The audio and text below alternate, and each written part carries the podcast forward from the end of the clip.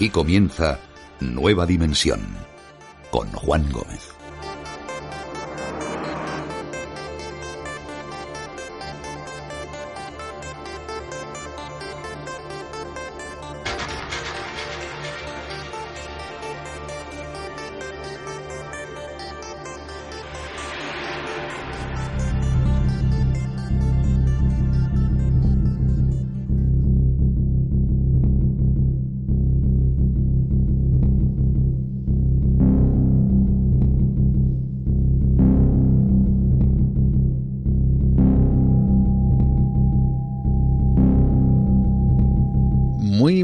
Noches a todos amigos.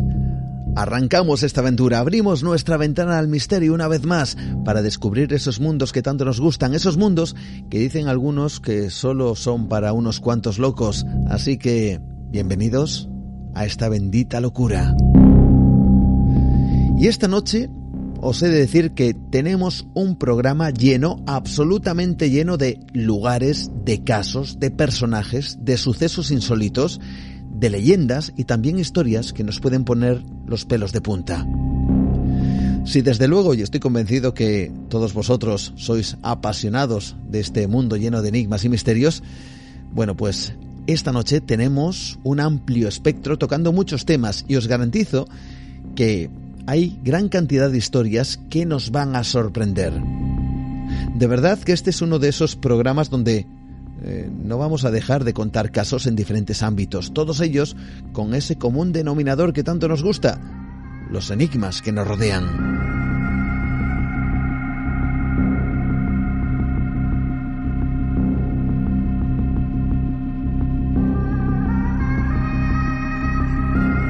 Y atentos porque esta noche comenzamos visitando una provincia, Burgos.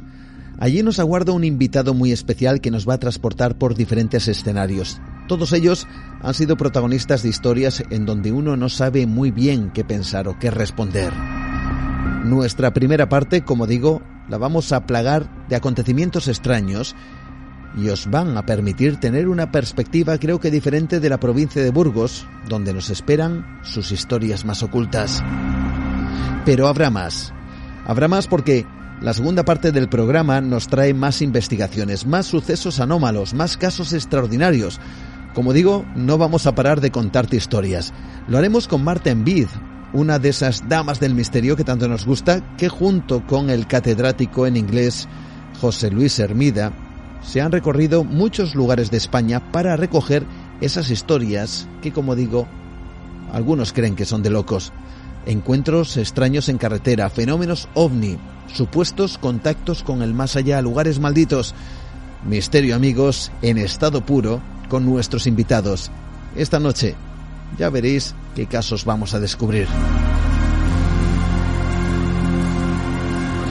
Pero he de deciros una cosa, porque como seguramente sabéis, el misterio no es solo fascinación, no es solo curiosidad, no es solo el poderoso atractivo que tiene, sino que por desgracia el misterio, al menos para algunas personas, ha acabado por convertirse en una auténtica pesadilla. Así que yo diría que el capítulo de Nueva Dimensión Premium, esta semana nuestro universo expandido, al margen de, del programa que hoy vais a escuchar, yo creo que da una vuelta de tuerca a un mundo que en ocasiones puede volverse oscuro. Casos donde la obsesión por ciertas cosas, la superstición, el esoterismo o la creencia en lo sobrenatural ha acabado con un final atroz, terrible y trágico.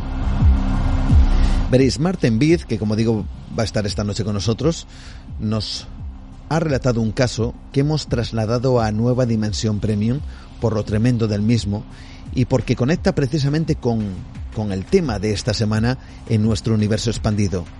Esas víctimas del misterio, esos casos donde la oscuridad ha llevado a ciertas personas a, como digo, tener unas experiencias atroces y terribles.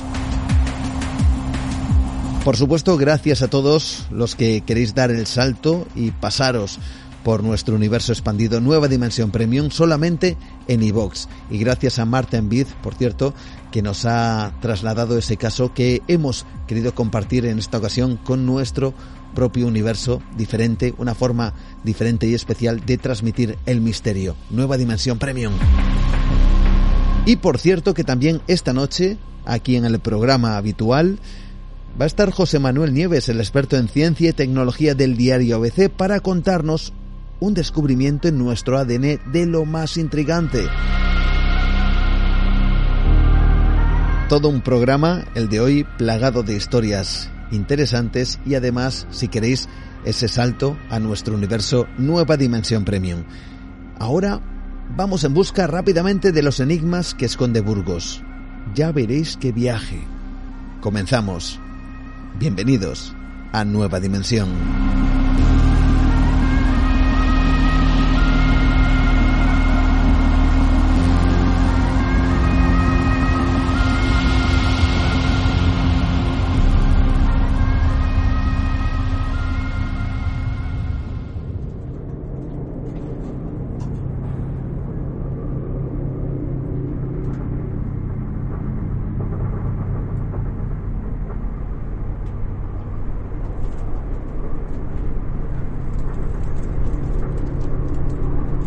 Como bien sabéis, existen lugares donde parece que los misterios han encontrado su propio hogar. Pero lugares que están, vamos a decir que al margen de los habituales. Sin embargo, sus historias son tan fascinantes, los acontecimientos allí ocurridos son tan extraños que uno se pregunta cómo es posible que ciertas cosas no se sepan. Hechos que nos sorprenden y en ocasiones nos inquietan. Veréis, hay una provincia donde se dan cita gran cantidad de misterios y en donde yo personalmente incluso he indagado alguno de ellos. Pero solo alguno, porque la lista es muy larga. Tanto que a uno le vuelve otra vez a saltar ese pensamiento. ¿Cómo es posible que ciertas historias no se sepan? Afortunadamente, siempre hay quien enmienda ese error y no solo investiga, sino que divulga para que todos conozcamos esas historias fascinantes. Hablo de una provincia, hablo de Burgos, ese Burgos misterioso, lleno de leyendas de extrañas luces, de lugares, algunos de espanto y otros cargados de historias brutales. Ese Burgos que nos transporta a lo más enigmático y que destila por sus cuatro costados la palabra misterio. Y esta noche tenemos a alguien que conoce muy bien el terreno por donde se mueve. Juan José López. Él es investigador, lleva más de tres décadas buscando, entrevistando y recogiendo historias de ese Burgos misterioso. Hace un tiempo estuvo además con nosotros, no sé si lo recordáis, hablándonos de la llamada enferma de Montecillo, un caso médico tremendo de una mujer que aparentemente sobrevivió durante años sin comer ni beber absolutamente nada. Ahora nos trae un nuevo libro, Burgos Misterioso, con editorial Cidonia. Y es precisamente con Juan José López con el que esta noche viajamos por esos misterios que tanto nos gustan, los misterios de Burgos. Juan José López, ¿qué tal? Bienvenido una vez más a Nueva Dimensión. ¿Cómo estás? Hola, buenas noches, Juan. Pues encantadísimo, ¿cómo voy a estar?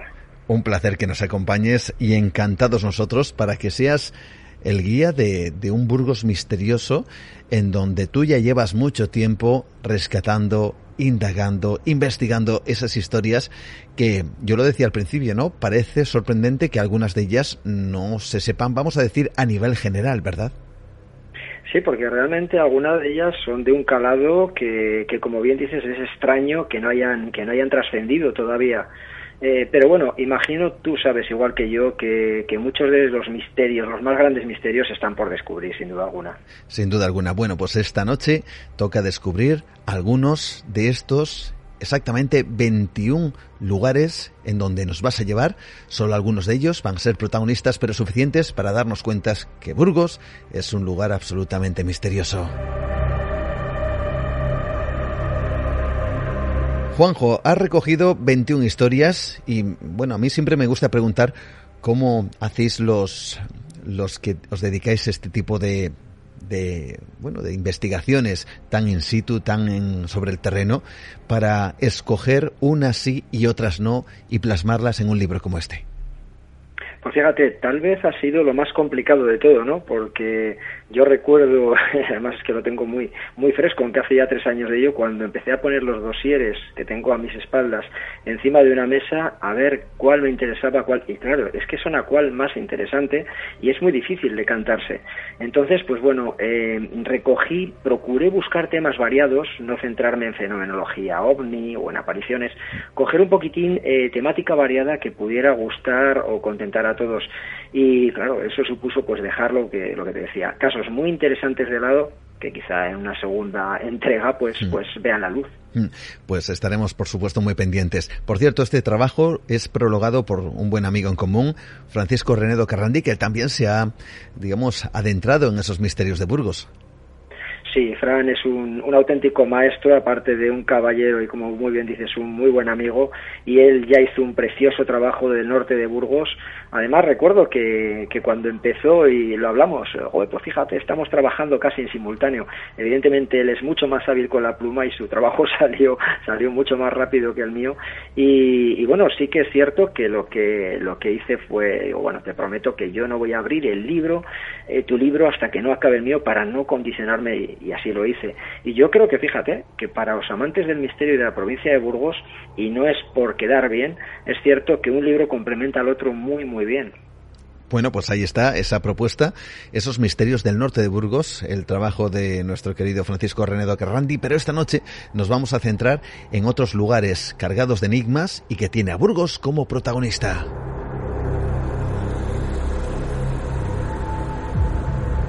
Y otra, otra de esas cuestiones que también me encanta preguntar es, de estos 21 lugares, de estas 21 historias, eh, decides hablar del santuario de Santa Casilda en Briviescas. Eh, ¿Por qué el primero de esta lista? ¿Por qué el primero de estos misterios de Burgos en tu obra? Bueno, el primero, eh, pues fíjate, una de mis dudas era precisamente cómo ordenar los capítulos, si por temática, por lugar y yo creo que al final opté por lo más justo, por decirlo de alguna forma, y fue seguir un orden, un orden directamente alfabético. Briviesca salía la primera, la B, y entonces pues me encontré este caso, este caso muy bonito de una leyenda, una leyenda transformada en historia también de, de un santuario. Mm, cuéntanos dónde está este lugar y cuál es esa historia, porque además tiene un relicario bastante curioso, yo diría que incluso inquietante. Sí, realmente el santuario de Santa Casilda eh, se encuentra a 11 kilómetros de Briviesca. Eh, Briviesca vamos a situarlo un poquitín para aquellos que no conozcan nuestra provincia, porque Burgos es cierto que, es muy extenso. Si cogemos, eh, si tomamos como Burgos capital como centro de la provincia, porque geográficamente está así, pues Briviesca se encuentra a unos 40 kilómetros al este de Burgos capital. Y el santuario de Santa Casilda, pues a 11 kilómetros de Briviesca. Está en un enclave realmente precioso, privilegiado, eh, sobre, una, sobre una montaña que conforme te acercas con el coche queda a lo alto y es realmente sobrecogedor. Eh, lo primero que te vas a encontrar, además, antes de llegar al santuario, son unas pozas. Las pozas que en su día llamaban las pozas de San Vicente, porque esta historia, esta leyenda y esta historia nos tenemos que remontar unos cuantos siglos atrás, como 10 o 11 siglos atrás. ¿Y cómo se inicia esa historia? Cuéntanos un poquito acerca de este lugar y el misterio que encierra. Pues como decíamos, el nombre Santuario de Santa Casilda precisamente se lo debe a Casilda. Casilda que fue la hija del emir de Toledo, Al-Mamum, y estamos viajando al siglo XI, al siglo XI de nuestra era. Eh, pues la leyenda nos cuenta, aquí sí que esta, primera parte es, leyenda, pues que su, padre Al-Mamum, pues que tenía en las mazmorras del palacio, pues encerrados a cristianos, Casilda era una mujer que destacaba por, eh, principalmente por su belleza, por su hermosura y por su corazón. Una persona, una joven muy, muy bondadosa, tanto que no podía ver que aquellos enemigos de su religión, aquellos enemigos de su padre, pasaran hambre, pasaran penurias en los calabozos, de forma que a escondidas, a riesgo de ser, de ser eh, detenida y, descubierta, eh, pues por las noches bajaba un cestito con fruta, con unos mendrugos de pan y con unos trozos de queso eh, tapados con un pequeño pañuelo, bajaba a escondidas por las mazmorras y se los entregaba a estos, a estos cristianos que había allí padeciendo. Todo esto eh, funcionaba muy bien hasta que uno de los, de los soldados una noche la vio y eh, pues en vez de directamente plantarle cara lo que hizo fue decirse a su padre. Fue donde al Mamun y claro, eh, este hombre pues se vio entre la espada y la pared. Tuvo que, no podía, aunque fuera su hija, el amor de sus ojos, no podía, no podía vencer esa tradición, no podía dejarla pasar. Entonces esa misma, esa misma noche él se escondió en esos pasadizos y cuando Casilda bajaba con su cesta y, sus frutos y su trozo de pan y queso, eh, el padre asaltó a la joven y la obligó a, enseñar lo que llevaba en la cesta. Ella, tartamudeando, pálida, porque sabía que eso podía ser una condena a muerte, pues mm. eh, dijo que iba a rosas, que iba a unas rosas, que allá abajo olía muy mal, el olor subía hasta sus aposentos y que bajaba, bajaba unas, unas rosas. Claro, el, el padre no se creyó nada, el soldado que había con él tampoco, destapó violentamente la cesta y, para sorpresa de todos, sobre todo de Casilda, efectivamente, bajo ese pañuelo aparecieron un manrojo de, rosas olorosas y rojas. El padre, evidentemente, se quedó confundidísimo, la hija, no hay que decir, y hmm. dicen que desde ese momento se prometió al cristianismo. Esta parte, como digo, es, es la leyenda, pero luego está la parte real, y la parte real es que tenemos los restos, los restos de Casilda en ese santuario de, de Santa Casilda, en una cripta que hay bajo la iglesia. Sabemos que esa, esa mujer que hay enterrada allí era, era efectivamente la hija del emir de Toledo, Al-Mamun, y que parece ser que llegó allí por una enfermedad. Tenía una enfermedad que parece ser algún tumor canceroso que la estaba, la estaba pues, matando en vida. Y mm. llegaron hasta sus oídos pues que, que, había unas lagunas allí en el norte de la península, eh, cerca de Burgos, las llamadas lagunas de, o pozas de San Vicente, que tenían unas aguas curativas. Eh, aquí, aquí sucede, aquí a nivel histórico hay un hecho precioso y es que hay, un intercambio de, cartas eh, muy bonito entre, entre el, el propio padre de la joven, Almamun, y Fernando I de León. O sea, dos reinos enfrentados y sin embargo hacen una concesión, una pausa. el padre suplica por la vida de la hija y le dice a Fernando I de León que le permita ir a esas aguas a ver si se puede curar. Eh, es concedida ese, ese permiso y tras unos días de viaje, pues eh, la joven llega a esas pozas, a esas lagunas, y lo primero que hace es bañarse. Bañarse efectivamente empieza a mejorar, empieza su, su, su organismo a establecerse otra vez y ella evidentemente pues, pues lo cataloga de milagro y decide quedarse allí a vivir con esos anacoretas que hasta ese momento eh, vivían allí en unas pequeñas cuevas, en unas ermitas rupestres. Allí será donde levante esa primera iglesia y allí es donde once siglos después sus restos descansan.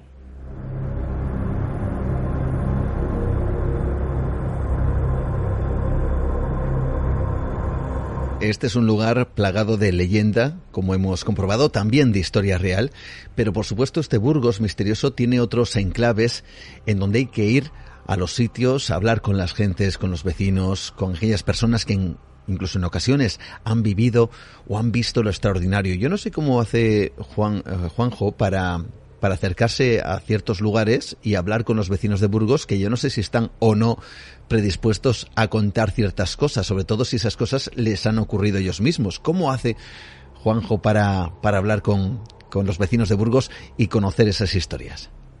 Bueno, pues yo creo que eso, la respuesta también la conoces tú perfectamente y yo creo que la clave está en mostrarte respetuoso con la gente. O sea, yo creo que es eh, eh, en este campo que nos estamos moviendo, en que la línea es muy fina, esa que, que separa la mofa del respeto, eh, pues, pues realmente el testigo se encuentra en ese, ese dilema, ¿no? ¿Quién tiene enfrente a quién se lo cuenta?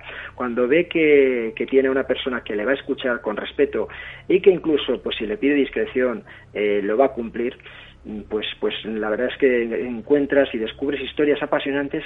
Yo siempre digo que además esto es como una boda. Cuando te ganas un testigo y su confianza, esto te trae luego a otros dos o tres casos. Eh, siempre prevalece el respeto del, del testigo. Fíjate, tengo algún caso, Juan, alucinante, alucinante y que sin embargo nunca podrá ver la luz sencillamente porque hice en su día la promesa a los testigos. Y, eso es lo primero. Entonces yo creo que una vez ven que tú vas de forma honesta, sincera y, y, respetuosa, pues encuentras casos sorprendentes como, como, los que hay en este libro o como los otros muchos que hemos investigado. Además, algunos de estos casos los recoges, sobre todo cuando tratan ciertos temas que yo los llamo los incunables del misterio. Fenómeno ovni, también asociado a otro elemento que muchas veces eh, parece que está íntimamente ligado, a esos objetos volantes no identificados como es la aparición o la visión de ciertos humanoides. Y hay uno de esos casos que sí puedes contar, y de hecho lo cuentas, en Medina de Pomar, donde hablas de estos dos factores, ovnis y humanoides en los campos. ¿Qué es lo que ocurre aquí? ¿Quién es el protagonista?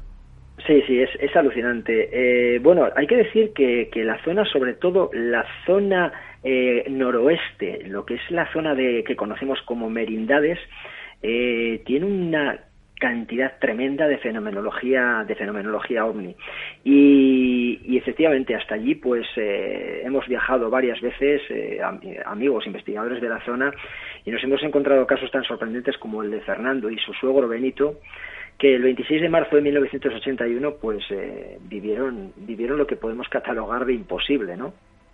Esta, esta pareja se encontraban eh, una, ya de madrugada eh, haciendo las labores del campo y ya se disponían a retroceder, a regresar a, su casa en Medina de Pomar, de la que distaban como 12, 13 kilómetros, y uno lo iba a hacer en su coche, un viejo Sinca 1200, y el otro lo iba a hacer en el tractor. Evidentemente, Fernando, con el Sinca, se adelantó y eh, su primera sorpresa vino al pasar la llamada curva de la maza, tras un molino a la otra orilla del río, como a 100 metros, cuando una luz anaranjada eh, potente con forma de, de, cono le llamó la atención. Eh, inmediatamente se dio cuenta que eso no era normal, eso no podía ser un tractor, no podía ser una herramienta de trabajo, eso no era normal. Detuvo el vehículo, estuvo unos segundos observándolo y él lo reconocía que no con miedo, pero sí que inquieto, reinició la marcha. Y aquí comienza pues su, su pesadilla particular. Eh, ese, ese objeto también se pone a circular en paralelo, modifica un poquitín su altura para arriba, para abajo, pero siempre la distancia es la misma, el silencio es total y esto, esto Juan te sonará y a nuestros oyentes también este famoso efecto campana. Él nos decía que en varias ocasiones paró el coche, el vehículo se detuvo y lo que más le llegaba a impresionar era el silencio que había en, la naturaleza, no se escuchaba ni un grillo, no se escuchaba absolutamente nada. Reiniciaba la marcha y otra vez el objeto circulaba en paralelo hasta que, pues un poco ya eh, suspirando, llegó a la cerca, un pueblo próximo, y aunque era muy tarde, eran cerca de las 3 de la mañana, el verse en un entorno ya rural, acompañado de personas, pues le dio una cierta tranquilidad y un grado de valentía, un grado de valentía que le animó incluso a coger un camino que había a su izquierda y que se dirigía directamente hacia ese objeto que se había detenido tal vez desafiándole eh, reinició la marcha despacio y cuando él reconoció estaba a poco más de 50 metros de ese objeto que estaba flotando sin emitir ningún ruido, se detuvo. Se detuvo. Fernando hizo una muestra de, de, de, valor que yo desde luego no hubiera tenido, sin duda se bajó del vehículo y empezó a hacer gestos con los brazos e incluso ráfagas con las luces del coche, eh, gestos que no fueron, no fueron de, de ninguna forma correspondidos y volvió a montarse el coche. Continuó dirección a Medina de Pomar atravesando ese pueblo de la cerca, pero inmediatamente se dio cuenta que iba a tener un problema pocos metros más adelante.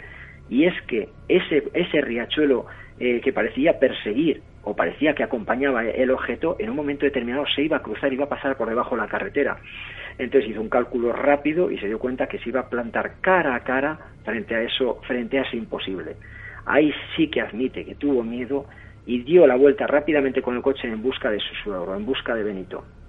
Claro, eh, este, este, este extraño ovni, porque ahora sí que lo podemos llamar ya, es un ovni, mm. un objeto volante no identificado, también, también retrocedió con él a mucha velocidad, toda la que el 5200 podía en esas pequeñas rectas, el objeto siguió acompañándole. Curiosamente se detuvo una vez llegada otra vez el molino y la curva de la maza, eh, nuestro testigo, nuestro asustado ya testigo Fernando continuó, cuando vio el tractor venir frente a él, le hizo unos, unas señales, el suegro se bajó asustado evidentemente del tractor y le dijo, monta, monta que vas a ver algo que no te vas a creer. Efectivamente, llegaron de nuevo a la curva citada y ahí estaba el objeto como esperándoles. Esperándoles les acompañó otros cuatro kilómetros en los que tanto Benito como Fernando no entendían qué era aquello. El objeto se paró, ellos se pararon hizo un par de ráfagas y salió a una velocidad trepidante hacia el que se conoce como Monte Rosales. Nosotros estuvimos en el lugar de los hechos con, con este testigo, te aseguro que la distancia hasta ese monte es, es mucha, es muy, está muy lejos en línea recta mm. y sin embargo dice que duró menos de un segundo en perderse detrás de la montaña. O sea, la velocidad que tuvo que desarrollar tuvo que ser tremenda. Lo impresionante es que esa misma noche de, marzo de 1981 no Fernando y Benito fueron los únicos que vieron aquello. Había una empresa que estaba montando unas tuberías por la noche con focos y demás y ellos denunciaron también haber visto ese mismo objeto que pasó sobre sus cabezas en el Monte Rosales, que era donde se encontraban.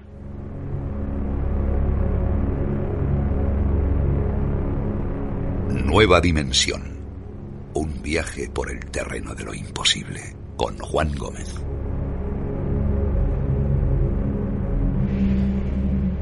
Fíjate, Juanjo, que hay lugares eh, que parece que están marcados a fuego, sobre todo con la fenomenología ovni. Y sé que en Burgos hay uno casi casi eh, mítico en este aspecto. No sé si tratas o no algo en el libro, pero desde luego es uno de esos enclaves fascinantes en donde yo muchas veces he pasado de noche, hay que decirlo, yo no sé, por esas circunstancias y estas cosas que tanto nos gustan a los que, eh, bueno, vamos detrás de todos estos enigmas, como es el páramo de masa, donde se han ocurrido cosas muy interesantes en este sentido, ¿verdad, Juanjo? Por supuesto, el páramo de masa es un lugar por la noche, puedo decirte que sobrecogedor. Eh, mira, la noche que estuvimos, esas preciosas jornadas que vivimos en Torre la Vega, que tuve suerte de, vernos y que nos demos un abrazo a todo mm. esto, que no nos pudimos dar con la premura, eh, la última noche vine por el con el coche atravesando precisamente el páramo de masa. Lo hice a propósito, lo hice consciente de que me adentraba en la oscuridad, en un sitio realmente sobrecogedor. Y efectivamente es un sitio que además ha, recogido casos como, sí, en el libro recojo el caso Montorio, un caso de unos cazadores que, tuvieron una experiencia sorprendente allí. Pero no es el único. el páramo de Masa es una tierra dura, fría y realmente por la noche impactante.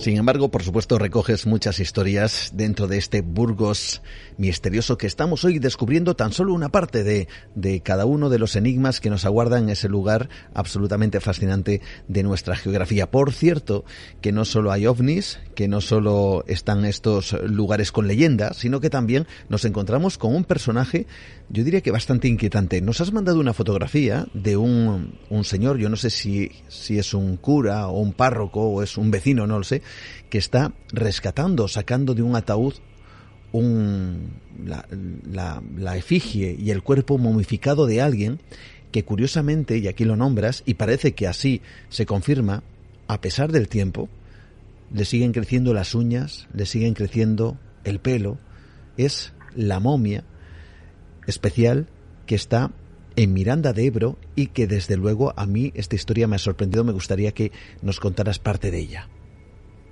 Esto es, es alucinante, además es una historia que tengo mucho cariño, pues entre otras cosas, porque yo he crecido, mi casa estaba a 100 metros en línea recta de, de, la iglesia de Santa María, actual lugar de descanso de esta momia, de este cuerpo incorrupto de Pascual Martínez Chantre de Calahorra.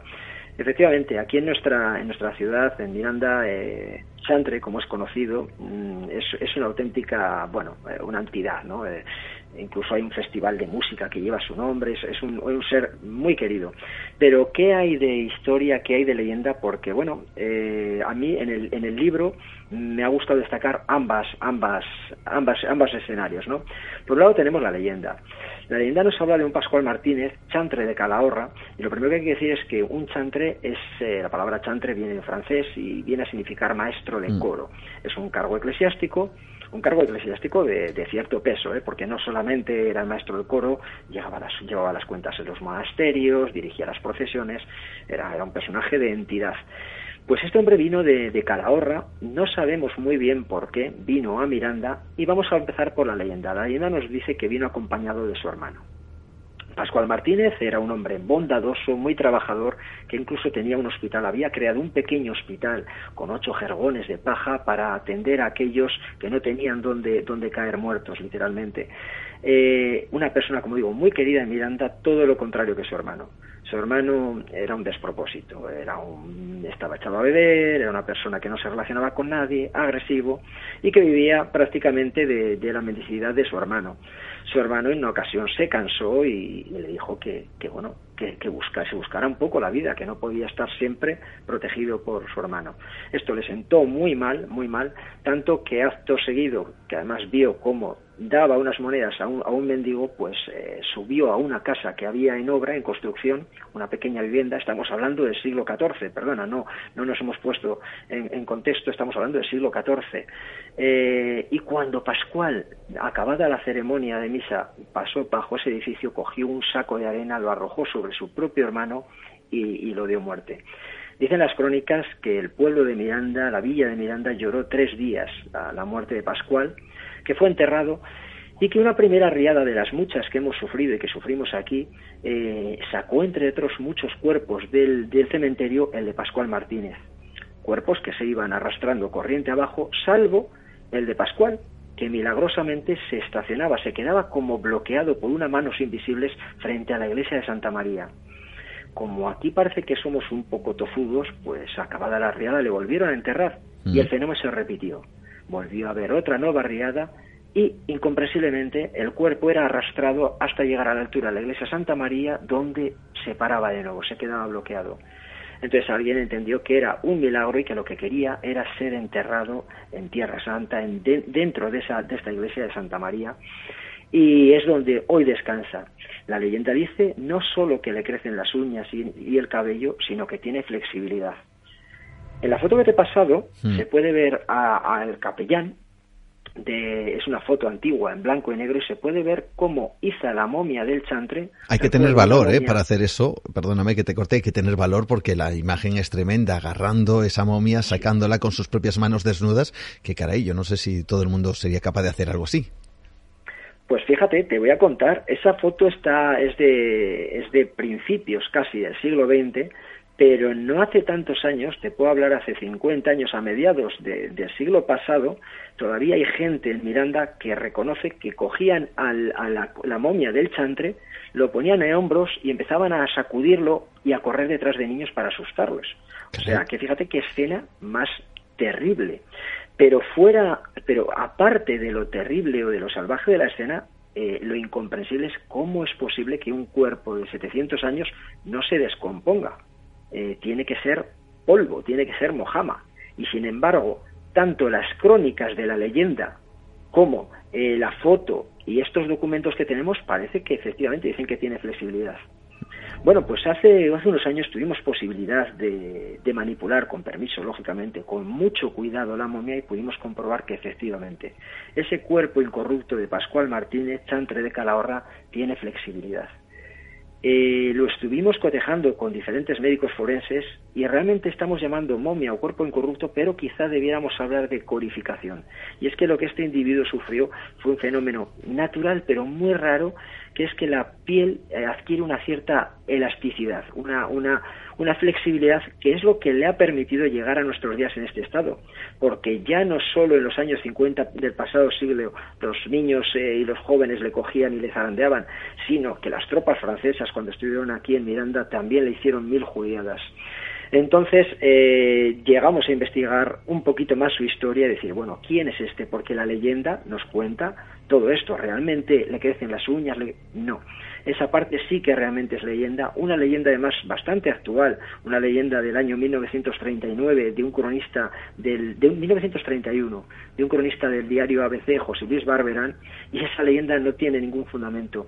Ni Pascual Martínez tuvo ningún hermano ni fue asesinado violentamente ni le crecen las uñas y el pelo. Sí que es cierto que tuvo un, que tuvo, eh, un hospital. Curiosamente el hospital, al igual que su vivienda, están en el lugar donde hoy descansa eternamente, en la, en la iglesia de Santa María, que actualmente no existía, y una vez fallecido por causas probablemente naturales, eh, fue enterrado en la capilla de otra iglesia. Siglos después lo fueron a trasladar y comprobaron su incorrupción. Y lo más sorprendente es que pudieron ver que tiene elasticidad. Entonces, aquí en Miranda, pues eh, como te decía, es un, es un personaje emblemático, querido, respetado y que, que, está a la vista de cualquiera, cualquiera que se acerque a Miranda, vaya a la parte vieja y se adentre en la iglesia de Santa María, podrá ver bajo el coro un sepulcro de piedra con una tabla de madera que es originaria eh, del momento de su fallecimiento en el año 1361 y, y bajo ello y bajo un cristal vemos el cuerpo descansando de Pascual Martínez. Cómo nos encanta que haya personas como tú que vayan en busca de estos misterios, que a través de la leyenda intente indagar un poquito más y que en este caso, bueno, pues eh, desmienta de alguna forma pues todas estas cosas que se han dicho, pero al mismo tiempo que dé también esa luz que se necesita en el mundo del misterio. Sin embargo, eh, Juanjo también se ha topado, y tengo que decirlo, con lo extraño. Cuando ha ido a investigar, lo ha hecho además en lugares que a uno le podrían causar cierto escalofrío y que desde luego se ha topado, como digo, con esas cosas que llamamos en mayúsculas misterio. Y uno de esos enclaves es donde pudisteis estar tú y algunos compañeros, que es en el Hotel Encantado de Castrojeriz. También nos has mandado ciertas imágenes. Parece este lugar, así a bote pronto, como si se hubiera detenido el tiempo, ¿no, Juanjo? Sí, la verdad es que el Hotel de Castrojeriz es un lugar que tengo eh, mucho cariño y es un sitio muy especial para mí. Aquellos que me conocéis un poco sabéis que soy muy de analizar absolutamente todo y a veces quizá por eso me ha sido también el fenómeno el fenómeno extraño un poquito esquivo. Sin embargo, aquí me lo encontré cara a cara. Aquí me encontré lo inexplicable y fue pues digamos una, una gran enseñanza para ponerme en el pellejo de los testigos porque por una vez fui yo testigo de cosas que no puedo explicar. Y algunas de esas cosas tienen que ver con las llamadas psicofonías o transcomunicación instrumental. Bueno, tiene muchos nombres, pero vosotros pudiste rescatar dos de ellas, ¿no? Sí, sí, la verdad es que, pero ya no solo dos de ellas, eh, es que la historia de Castrojeriz es alucinante. Eh, además, ¿Cómo llego allí? Llego, llego por un amigo, Ángel del Pozo, que me invita a investigar en un hotel en que se supone que hay apariciones, que hay fenómenos extraños, y tengo la gran suerte de ya no solo llegar a ese hotel, dar con él, sino que tanto Rafa como Paloma, los propietarios, me dejan pernoctar una noche con todo el hotel para mí, sin conocerme de nada. Todo esto lo hacen después de decirme una frase sobrecogedora. Cuando yo les insisto, si realmente pasan cosas, porque no soltaban mucha prenda, me dicen, ya Rafa se sincera y me dice, mira Juanjo, dice, hemos dejado todo en Madrid para hacer nuestro sueño realidad, que es en un pequeño hotel en un pueblo. He venido aquí con mi mujer y mi niña, hemos gastado todos los ahorros y evidentemente no vamos a pagar un hotel o, una, o un piso teniendo nosotros habitaciones en nuestro propio local. Pues bueno, desde hace dos meses yo estoy pagando una casa porque no quiero que mi hija y mi mujer pasen más noches aquí dentro. ¿Qué te parece, Juanjo, si escuchamos una de esas dos psicofonías que nos has hecho llegar? Hay que decir que se oyen claramente. Aquí no hay eh, dudas sobre qué se puede o no escuchar, eh, pero es eh, lo primero sorprendente porque parece que los mensajes, una vez más, son esquivos. No sabemos qué nos quieren decir, pero están ahí. Esas voces, vengan de donde vengan, están en estas grabaciones. Y una de ellas la vamos a escuchar ahora mismo, parece decir de fondo, mientras estéis hablando quizá alguna entidad o mandando cierto mensaje, se oye dame, dame, dame, ¿no? Esto es curioso. ¿Cómo se consigue esta psicofonía? Fíjate, esto eh, antes te comentaba y me he guardado aquí un pequeño secreto que lo más sorprendente es cómo se consigue las psicofonías, como bien dices. Después de pasar aquí una noche y vivir experiencias muy curiosas que, cuento en el libro, incluidas la habitación 102, una habitación parece marcada, pues eh, decidimos hacer un programa de televisión. Estuvimos haciendo dos, uno con Mysterium en Televisión Castilla y León y otro con Cuarto Milenio. Y fue con Mysterium, el programa Mysterium, cuando llevamos una sensitiva, una mujer de bastante confianza que trabajaba con un péndulo eh, las condiciones de grabación, esto sí que os puedo asegurar, eh, que eran totalmente pulcras. Eran, eran altas horas de la madrugada, estaba todo controladísimo y en la última planta de ese hotel estábamos únicamente los dos técnicos, Ángel, director del programa, y Ciar, la sensitiva, Rafa, el director del hotel y yo. Eh, en un momento determinado, Iciar trabajaba con un péndulo que hacía preguntas y el péndulo giraba en un sentido o en otro y bueno, pues hasta ahí muy bonito, hasta que cuando analizamos todo, una de las preguntas que ha hecho Iciar es, Es cierto que este edificio ha cambiado con los años y se escucha eso que estamos diciendo, que teníamos dudas si dice dame, dame, dame o si dice cambia, cambia, cambia. Lo interesante sería que lo escucháramos. Vamos a escucharlo. Atentos todos, esa psicofonía recogida en el hotel de Castrojeriz. Pregúntale si notas si la casa es diferente Ahí lo hemos escuchado. Vamos a ponerlo de nuevo para que todos podamos, tras la pregunta, ese dame, dame, dame. Pregúntale si notas si la casa es diferente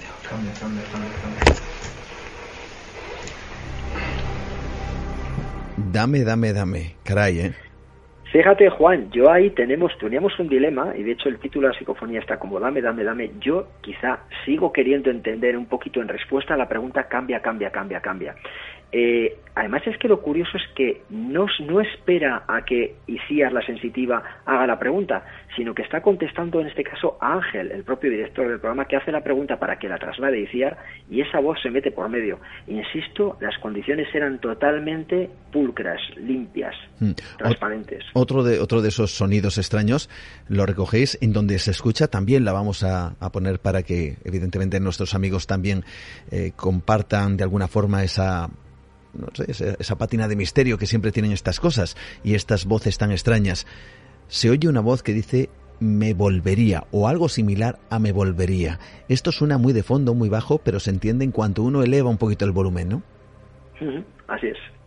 Esta, eh, fíjate, esta fue otro otro de los momentos también. Eh, hubo, el péndulo empezó a divagar, a irse para los lados, a no, no seguir una trayectoria como hasta ese momento había hecho. Y fue la propia Ciar quien nos dijo que, dijo, tal vez se esté cansando. Eh, ¿Quieres que nos vayamos? Vino a preguntar y de repente entró, entró esa voz que, bueno, sí, luego es mejor escucharla y a ver qué, qué, dicen nuestros oyentes. Vamos a escucharla. Eh, ¿Quieres que nos marchemos de aquí?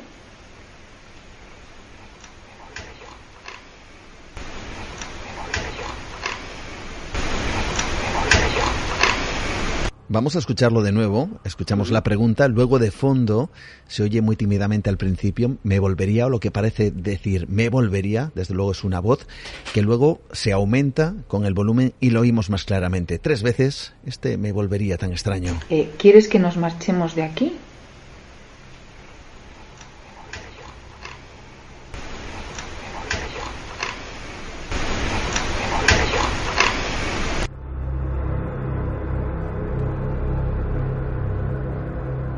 ¿Siguen viviendo este matrimonio en este hotel o ha decidido marcharse? El hotel, fíjate, el hotel finalmente fue traspasado, eh, ahora tiene incluso otro nombre, y este verano pasado, ya una vez acabado el capítulo, pues decidí ir a comer un día allí al hotel, mm, por ver si en qué, en cómo estaba la cosa, confiado que ya no pasaba nada. Y una de las de las cocineras me conoció eh, de cuando la grabación de Cuarto Milenio y bueno, ya aproveché y hice la pregunta. Digo, bueno, pues sí, reconozco que vengo por curiosidad. Bueno, todos esos fenómenos han cesado, tal. Y llamó a una compañera suya, le dijo, Paquita, ven, ven, acércate. Mira lo que hice, se han pasado ya estos fenómenos. Y la mujer se echó a reír y dice, no, no. Dice, que es que ya estamos familiarizados. Ya estamos muy habituados a que yo dejé la paleta en un sitio y me doy la vuelta y ya no está. O que oigamos pasar a alguien o correr a alguien por arriba. Eh, y lo hablaban con total naturalidad. o sea que hoy por hoy el hotel de Castrojeriz sigue siendo un hotel encantado.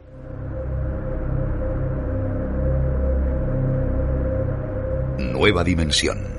Adéntrate en otra realidad con Juan Gómez.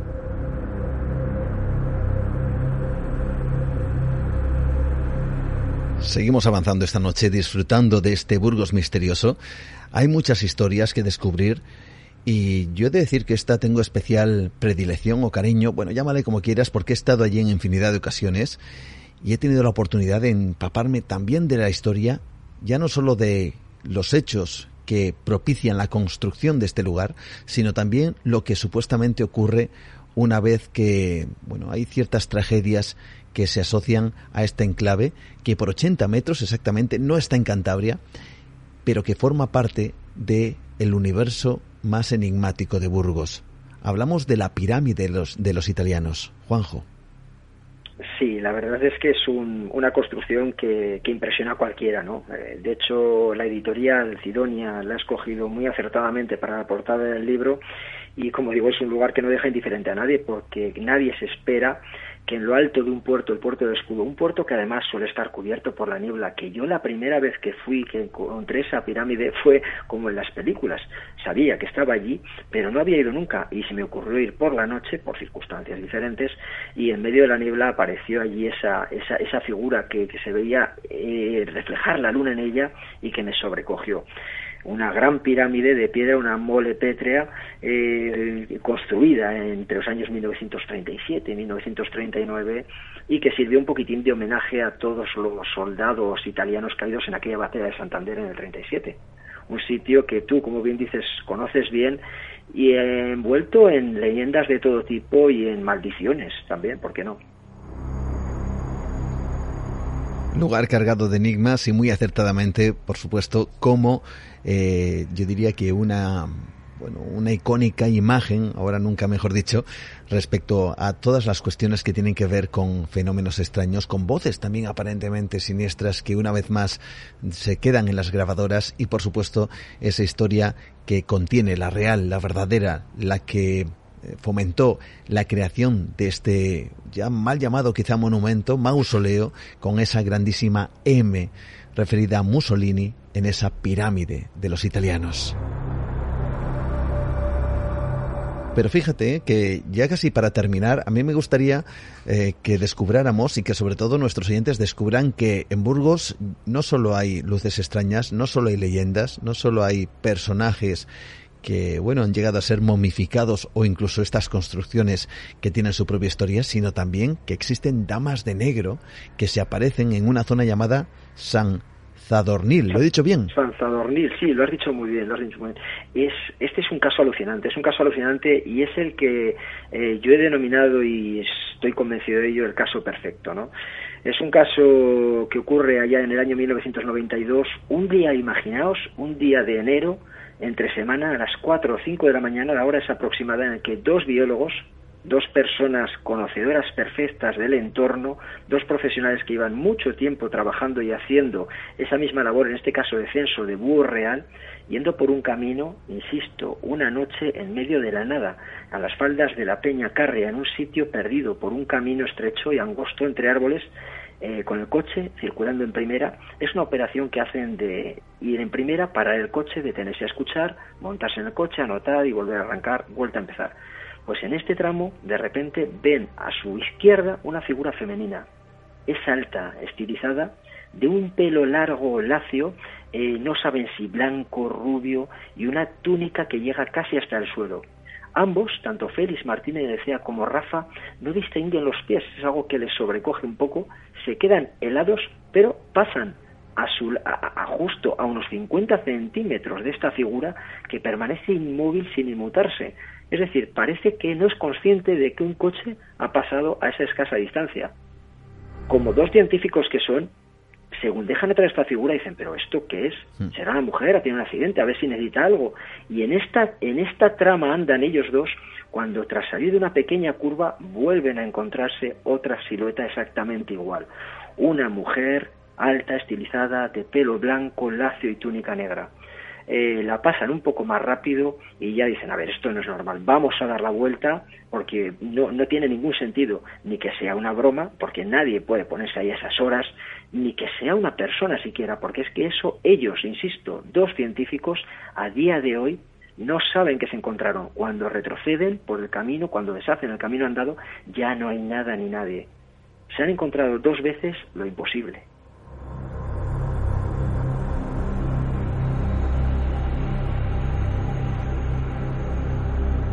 Carreteras llenas de enigma, como digo, voces extrañas, lugares para el recuerdo, para la historia, para la leyenda y muchos, muchos misterios los que nos aguardan en Burgos y que esta noche tan solo hemos tocado, hemos arañado la superficie. Hay mucho más donde descubrir que existe el enigma casi casi enclavado en la propia tierra burgalesa, donde, como digo, arañando tan solo un poco, hemos descubierto este Burgos misterioso con Juan José López, quien con Ediciones Sidonia nos ha ido transportando en esta primera parte del programa por estos lugares y por estos hechos tan enigmáticos. Y por supuesto agradecerte, Juanjo, el haber estado con nosotros y el haber de alguna forma compartido estos enigmas que animamos, por supuesto, a los lectores y a los oyentes a que indaguen un poquito más en tu trabajo y si se animan a acercarse a estos enclaves llenos de secretos. Pues siempre sea un placer eh, que vengan para aquí, invitar a que se acerquen a esta maravillosa tierra llena, cargada de misterios de todo tipo, como bien dices. Un fuerte abrazo, Juan José López. Nos encontramos dentro de muy poquito, seguro. Un fuerte abrazo. Muchas gracias, Juan.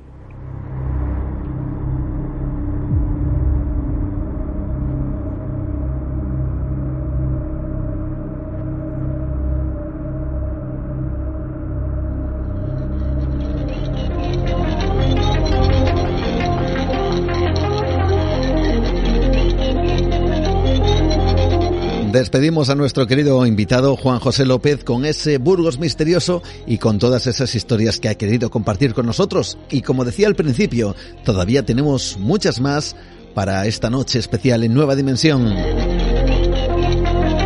Como siempre, nuestras vías de contacto abiertas para todos vosotros, para esta gran familia dimensionaria. En Facebook, Nueva Dimensión, nuestra página o mi perfil Juan Gómez Ruiz. En Twitter, arroba Nueva de Radio. En Instagram, Nueva Dimensión Radio o nuestro número de WhatsApp 623 18 10 623 18 10 También tenéis nuestro email nueva de radio arroba.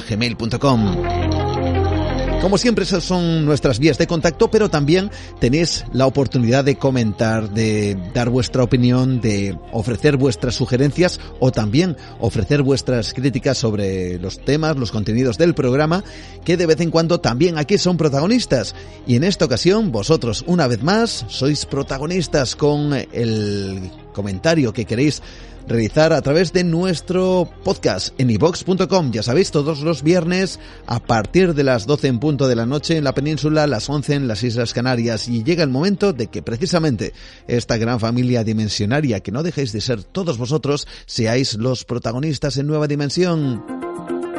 Comentarios que podéis hacer en nuestro podcast, insisto, en, esa, en ese cajón de comentarios acerca de los temas que tratamos semana tras semana. Y recordamos, la semana pasada estuvimos hablando con Pedro Carballo de esos accidentes aéreos que por desgracia han ocurrido y se han llevado gran cantidad de víctimas insisto una vez más, lo trágico que es cada uno de estos eventos aeronáuticos, pero que han servido para que ahora mismo, a día de hoy, el volar sea algo mucho más seguro que hace unas cuantas décadas.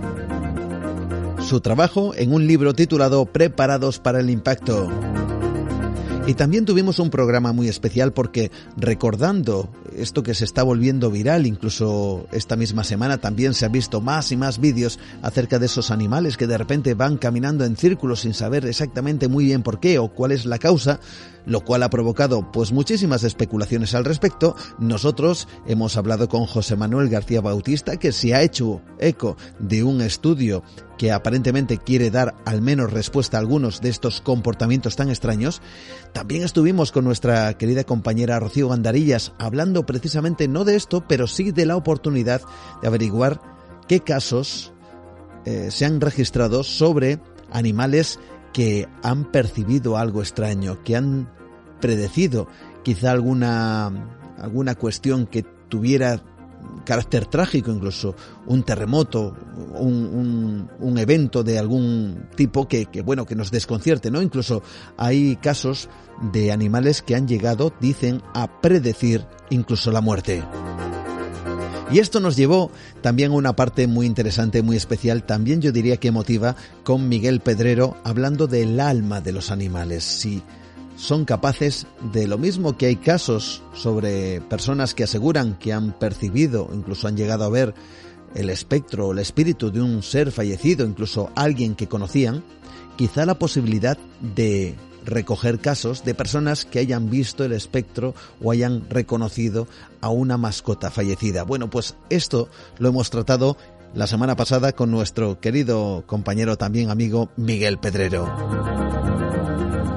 Y vuestros comentarios que se inician, como no, con esa pole que nos encanta, que en esta ocasión la eh, inaugura Fran Pérez, le sigue David Izore, Anónimo dice 3, Pepe Moreno cuarto, Sergio Martínez León que dice sois los mejores, os escucho cada semana, gracias por tus palabras. Octavio que está ahí con nosotros siempre y dice aquí estamos a la cola otro viernes con ganas de misterios y de decir que, bueno, pues las casualidades han hecho que nuestro querido dimensionario Octavio y en esta ocasión yo y, Rocío Gandarillas nos hayamos encontrado, fijaos bien, en un viaje de manera casual o causal, quién sabe.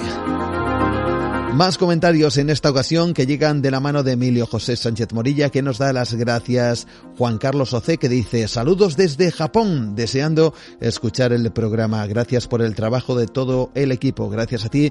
Montserrat eh, Wagner que dice hola Juan, me encanta Miguel Pedrero, pero vuestra charla de hoy me ha emocionado. Mi gatita Tris falleció hace dos días. Estoy destrozada y me ayuda a saber que tal vez algún día pueda volver a abrazarla. Nimeriano que dice, buen programa Juan, los animales nunca nos dejan de sorprender, son más humanos de lo que pensamos. Pilar que dice, buen programa Juan, soy de la que tiene fobia al avión y no es fácil la solución. Buena información de Nieves y de Rocío. Y además nos eh, traslada a un documental de Netflix que se titula universo, en el cual eh, dice que se entiende muy bien el motivo de las migraciones de los animales. Es buenísimo.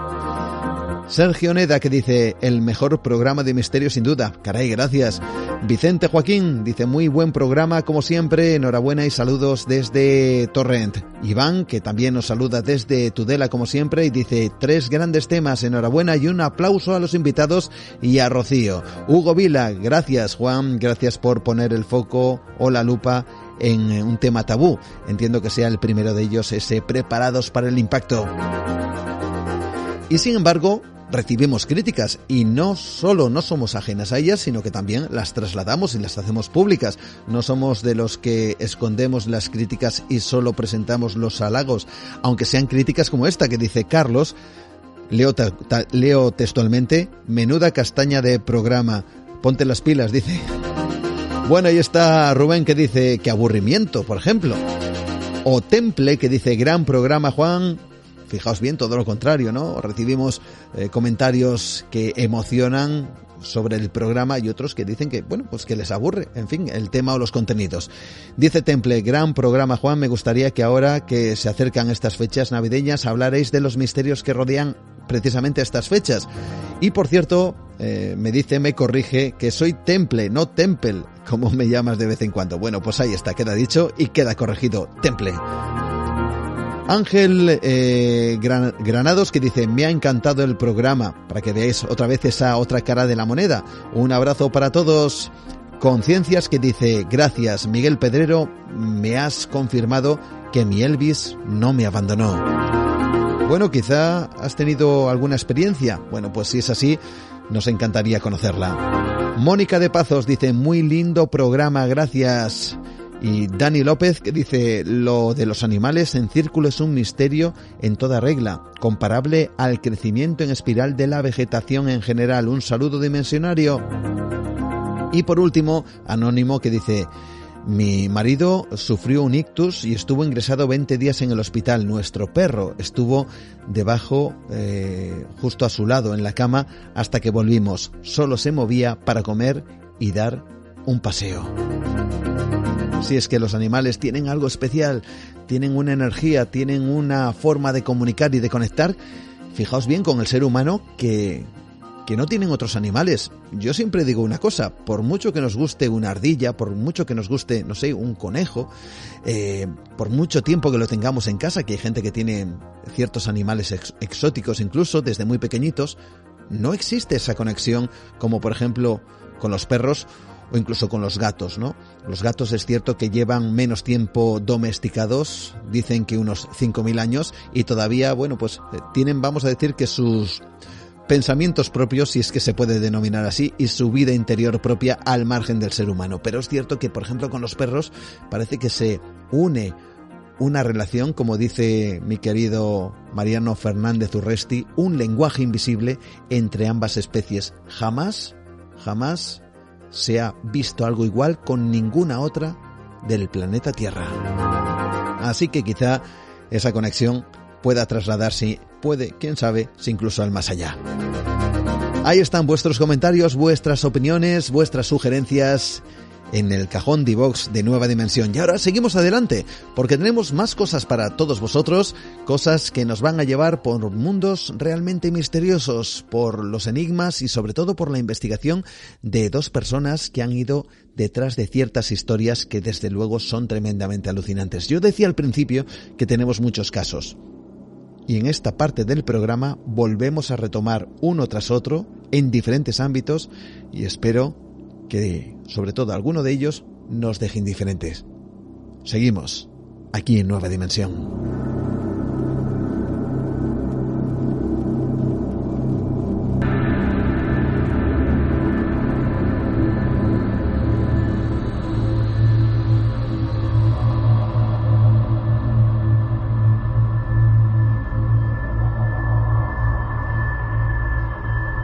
Esta noche vamos a viajar a un lugar tremendamente especial.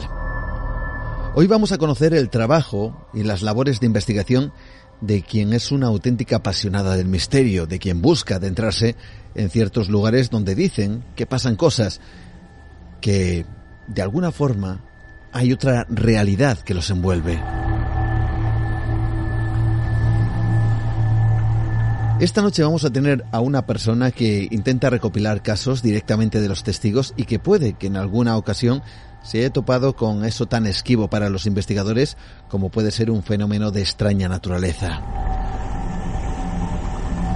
Ella es la comunicadora y divulgadora Marta Envid, que junto con el catedrático de inglés, José Luis Hermida, han compartido aventuras que les han llevado por un sinfín de lugares, cada uno con una historia, con un hecho insólito y con un testimonio singular.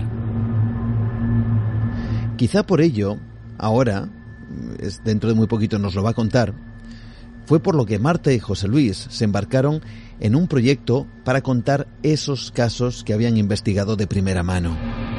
El resultado, un libro de la editorial Guante Blanco titulado Viaje al centro del misterio. Un trabajo donde ambos Ambos autores han querido plasmar sus vivencias en este sentido, sus investigaciones, sus trabajos de campo, para dar a conocer que efectivamente existe de alguna manera un viaje, el que han realizado ellos dos, tanto Marta como José Luis, un viaje al propio centro del misterio.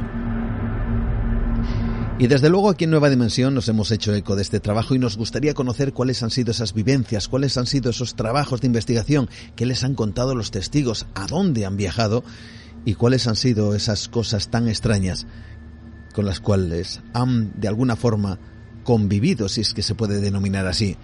Con nosotros está una de las eh, protagonistas, en este caso, de este libro, como es Marta Envid, que está esta noche con nosotros. Marta, ¿qué tal? Muy buenas. Bienvenida a Nueva Dimensión. Buenas noches. Es un placer muy grande estar aquí con, con todos vosotros y en tu programa. Nos alegra mucho que estés y que nos acompañes eh, y pues, por supuesto para también conocer algunos aspectos yo creo que muy interesantes como por ejemplo cómo se gesta esta unión con José Luis Hermida para crear este viaje al centro del misterio. Pues para que veas cómo son esas causalidades ¿no? que solemos eh, llamar en, el mundillo en el que estamos de, del misterio, pues eh, coincidimos varios años en un congreso en Huelva, el Congreso Ruta de Desconocidos, donde José Luis este año estaba dando una conferencia y yo había asistido el primer año también dando una conferencia, pero ese segundo año me tocó a mí presentar ese maravilloso congreso y allí nos, nos conocimos y nos vimos por primera vez.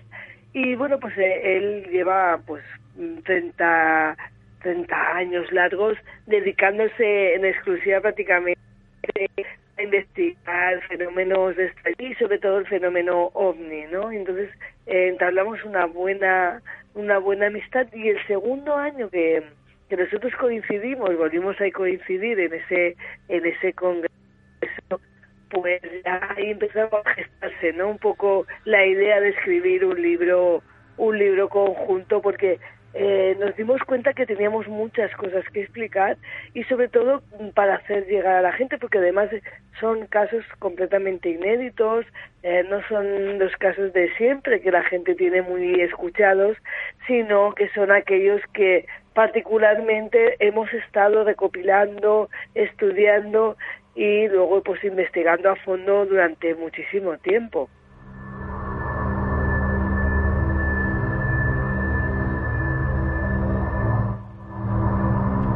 Vamos a ver si conseguimos que la conexión vía telefónica se vamos a decir que se estabilice un poquito porque tenemos ahí algún corte de vez en cuando. Vamos a, vamos a continuar a ver si, si conseguimos que se te oiga perfectamente porque desde luego hay muchas cosas que contar sobre ese viaje al misterio y cuéntanos, hablando del viaje, eh, habéis estado en diferentes lugares de España. Cuéntanos cómo ha sido ese periplo para encontrar todos estos casos. Bueno, yo quizá la, eh, la parte, yo siempre he sido un poco la parte romántica de, de estos temas. Me refiero a parte romántica, pues a esos primeros espadas que había en la época, ¿no? Que cogían su libreta de campo, ¿no? La grabadora, no sé, eh, claro, de la talla de Juanjo Benítez, ¿no? Y la cuestión es que yo he seguido un poco siempre ese ejemplo, ¿no? Soñaba ya desde bien pequeña, ¿no? Con con hacer ese tipo de, de, cosas y entonces pues nunca ha importado los kilómetros a recorrer, sino íbamos allá donde donde el misterio supuestamente se encontraba y donde las personas, los testimonios que eh, principalmente eh, se les tiene que dar, yo creo, y hago un poco una reivindicación, pues el sitio que merecen, porque realmente a veces son muchísimo más importantes que no tanto como el caso en sí, sino lo que hay detrás y lo que esconden los testigos, que son los verdaderos protagonistas de estos casos. Y si no hubiera eh, testimonios, evidentemente los casos no tendrían ni ningún sentido. Es decir, yo creo que José Luis ha recorrido prácticamente no solo Sevilla, que es la ciudad donde donde él reside, sino Huelva y, dijéramos media Andalucía y en mi caso que yo estoy un poco más al norte de la de la península pues mm. un poco también eh, la zona de, de, Cataluña pero también Guadalajara quiero decir que no no hemos escatimado nunca en movernos y eh, en, divulgar y, investigar aquellos casos que nos que nos han llegado. Mm. Quiere decir que ha sido un poco por todos sitios. Mm. Fantástico. Dividís además este trabajo en diferentes carpetas, vamos a llamarlas así, en donde hay diferentes vinculaciones con el mundo del misterio. Y hay uno que a mí me apasiona y que seguramente a muchos de nuestros oyentes también, que es el fenómeno ovni. Y hay un caso que quizá toca eh, de manera muy directa al propio José Luis Hermida, que me gustaría que nos comentaras y que tiene que ver con algo que se calificó en su momento como una puerta eh, llegada del cielo, algo así, ¿no?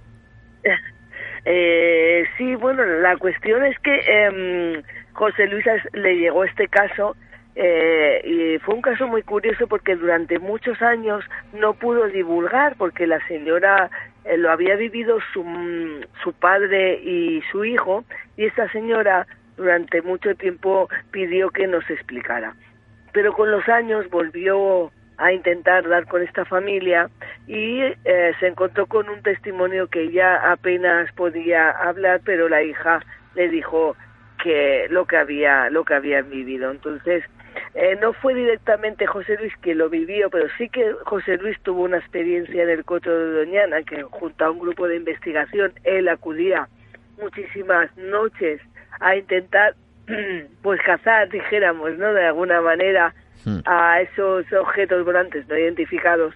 Pero este caso de la puerta bajo el cielo es un caso incluso llegaríamos a decir muy emotivo, ¿no? Porque era un nieto eh, que con su abuelo siempre salían por las noches a mirar las, las estrellas hasta que un día se toparon con, con lo extraño, ¿no? Con algo que, que bajó justamente del cielo y uh, la, la, cuestión es que cuando se quisieron dar cuenta tenían delante pues uh, como un objeto extraño, ¿no? Y la cuestión es que en un momento determinado de ese objeto vieron eh, ellos escondidos, claro, por el por el miedo, eh, lograron eh, ver algo, algo que les estremeció por completo porque ellos uh, habían visto a El niño dijo que era un fantasma, pero no, no era un fantasma. Se vieron a ellos mismos, a ellos mismos, como bajar de, un lugar muy, muy característico, como puede ser una, un, objeto no identificado, y permanecido escondidos, porque realmente lo que estaban ante sus ojos era la misma figura del abuelo y del niño, ¿no? Eh, estas se movían eh, y, y, caminaban por, por el lugar, eh, piensa que era en el medio de, del campo, no había nada alrededor, solo el cielo estrellado que era lo que ellos iban a visitar eh, durante esas noches de, de verano, ¿no? La cuestión es que eh, al cabo del tiempo esto desapareció eh, de la nada y la cuestión eh, le dijo, le preguntó el nieto a su abuelo que qué era aquello que habían visto, ¿no? Y el abuelo solo supo decir, eh, eso fue una puerta que bajó de, del cielo, ¿no? La cuestión es que ahora viene viene lo, lo más intrigante, ¿no? Que para ellos eh, lo que siempre decimos de del tiempo perdido del fenómeno ovni, ¿no? Que, que para una persona puede haber pasado dos minutos, cinco minutos. La cuestión fue que cuando llegaron a donde se encontraba la madre del chico, esta estaba desesperada, a punto de llamar a la policía porque estaba buscando por las inmediaciones a su padre y al niño y estos no aparecían por ningún lugar. Y ellos sorprendidos es que eh, hemos estado cinco minutos solamente, ¿no? Pero habían transcurrido varias horas desde que se habían marchado a ver las estrellas con el susto y, y, que llevaba la madre que iba, no solamente estaba buscándolo, sino que ya iba a llamar a las autoridades que se personaran allí porque ellos habían desaparecido. Y ahí para ellos no no habían no se habían movido ni de 100 metros de, del lugar donde donde estaba la casa. Así que es uno de los casos quizá más entrañables no porque cuando José Luis volvió a visitar a esa familia el abuelo ya era estaba en una avanzada edad en cambio cuando el hijo la mujer que eh, comentaba una puerta abajo del cielo él asintió con la cabeza como que todavía recordaba. Y eh, luego pues eh, decidimos que era un caso muy bonito y muy peculiar no investigado por él porque esa casa hoy día José Luis ha vuelto y ya no hay nadie no el padre el padre de esta chica el protagonista mm. falleció y cuando él quiso volver a la casa la casa estaba derruida y ya no se encontraba la madre ni el chico que hoy día supuestamente pues ya será un, un buen un buen muchacho de universitario, ¿no? Es un caso muy muy muy curioso. Debido al claro a un tema a un tema ovni porque eh, era como como que para ellos había bajado algo del cielo que se había abierto, por eso de ahí una puerta abajo del cielo. Realmente interesante y realmente curioso, ¿no? Que lo que vieron fue a sí mismos moviéndose mientras ¿Sí? ellos estaban escondidos, ¿no? Desde luego es uno de esos casos que uno no sabe muy bien qué pensar, pero el caso es que vieron algo y que a día de hoy sigue siendo un absoluto misterio. Y vosotros, de alguna forma, habéis viajado por diferentes ámbitos. Uno de ellos, el fenómeno ovni, y uno de ellos, un caso tan alucinante como este.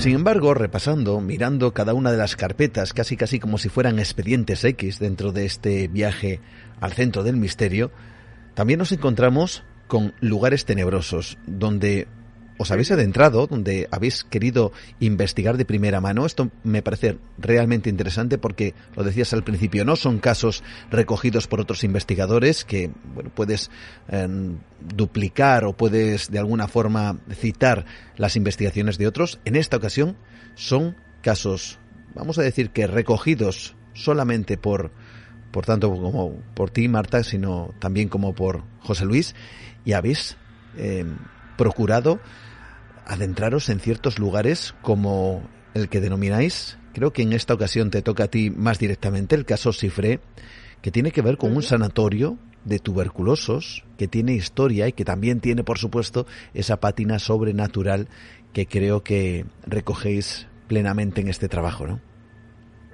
Es, exactamente, sí, hay una carpeta en donde, digamos, a esos lugares malditos, ¿no? O encantados que solemos llamar, y realmente eh, sí, tanto uno como el otro, porque el, el caso Cifré, pues nos tenemos que remontar a, aquella época de los indianos, ¿verdad? Que viajaban a América en busca de fortuna y, de, y que yo creo que, que en la zona donde vives hay muchas casas así de indianos, pues aquí en la costa del Maresma, dijéramos, eh, en Barcelona, también hay muchas casas de estilo indiano. Y ellos tenían la costumbre de cuando volvían, ¿no? De volvían de hacer fortuna, pues construir y donar algo era como un símbolo de hidalguía, ¿no? Como para que su nombre perpetuara para siempre.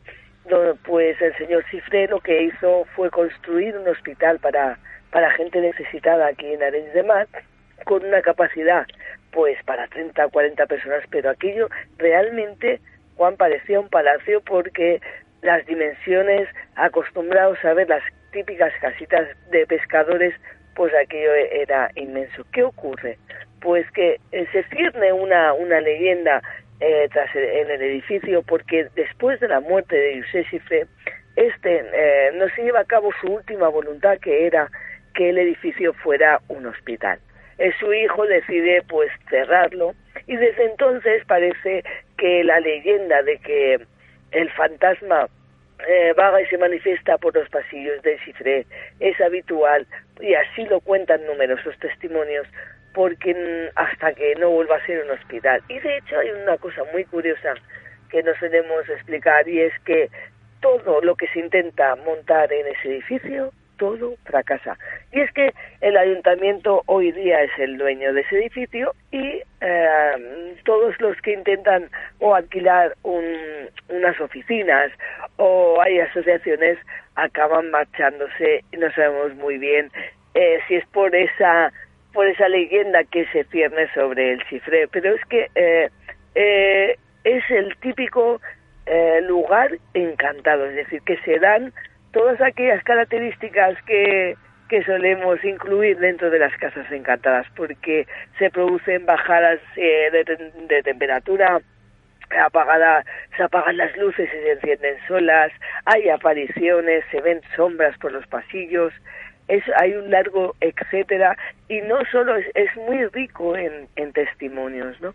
Pero quizá el más importante fue Carlos Rodríguez que se topó con lo que él reconoció más tarde al enseñarle una fotografía del archivo histórico como eh, Chifre Casas, quiero decir, como realmente el impulsor o, que hizo construir dicho, dicho hospital. Es la verdad una de las investigaciones más complejas, porque a veces sabes eh, la importancia de los testimonios, como te, bien te he comentado, pero también la dificultad de que den eh, precisamente este, porque mm. siempre tienen el miedo típico, ¿no? A que dirán o que, o que me tacharán, que eso también es algo que nos encontramos, ¿no? Pues eh, pasado el tiempo, eh, yo sigo, bueno, y hago mi programa de radio justamente en, la población de Arenas de Mar y siempre, siempre está como muy vivo todavía.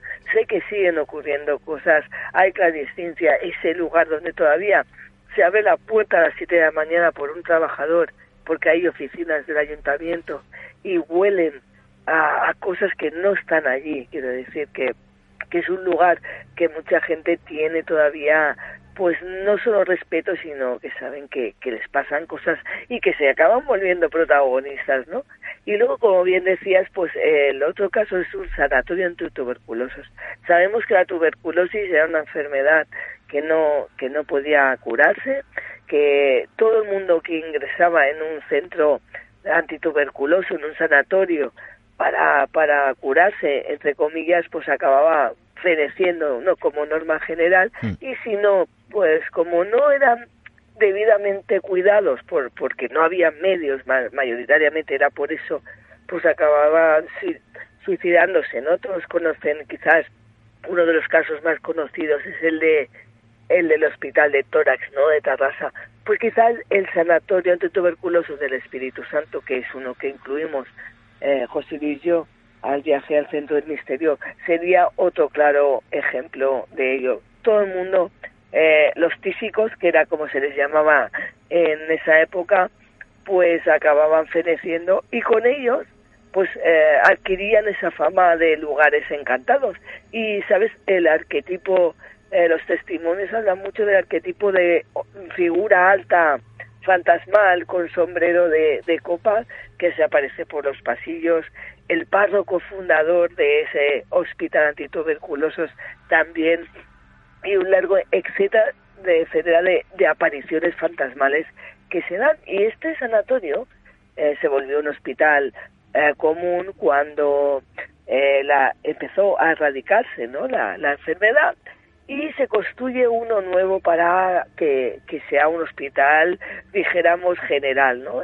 Pero parece ser que los trabajadores, que normalmente sabemos que hay un denominador común, ¿no? Entre los trabajadores de los hospitales, como pueden ser los doctores, las enfermeras o el personal sanitario en general o el de limpieza, eh, comentan y aseguran que los fenómenos extraños que suceden en este sanatorio antituberculoso se trasladan al nuevo hospital sin ningún tipo tipo de, de reparo, ¿no?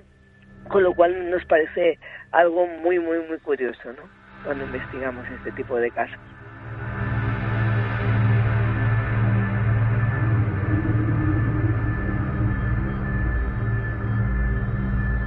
Nueva dimensión.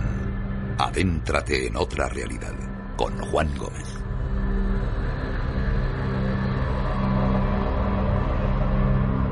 Yo no sé si este caso en concreto, este lugar, te marcó a ti de manera personal. Cuéntanos, Marta.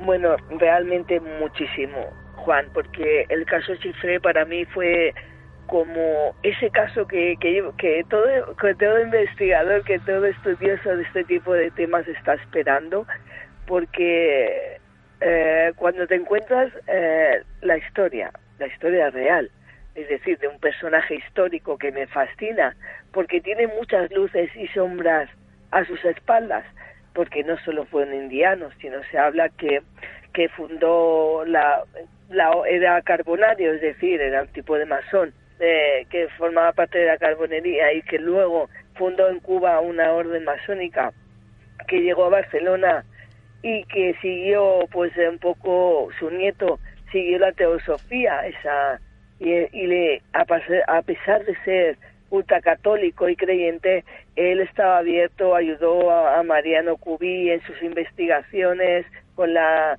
con, una, una mente muy muy abierta, pero con ese lado oscuro que, hablamos siempre de algunos indianos como que le marcó el, el haber estado pues eh, quizá tratando con esclavos, pero en aquella época era algo muy común, eh, y siempre pues intentar resarcirse de esos de esos uh, pues malos comportamientos que quizás se tuvo en una época con lo cual juntar la historia de un personaje tan importante y conocido eh, como José Cifré bueno yo creo que si hubiera nacido en otro país como Inglaterra lo tenían como tendrían estatuas y calles de él por todos sitios pero no es el caso y luego pues justamente pues esos fenómenos extraños que, que se dan en dicho edificio, ¿no?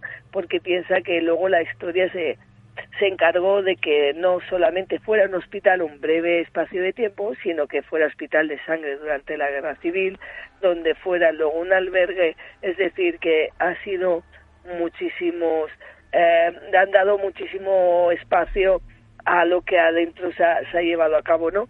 Lo que pasa es que sí que es cierto que con el programa Cuarto Milenio se marcó un poco la diferencia porque quizá eh, el equipo no íbamos preparados para lo que iba a acontecer esa noche en el, en el lugar y volvió quizá eh, el misterio a, resurgir, ¿no?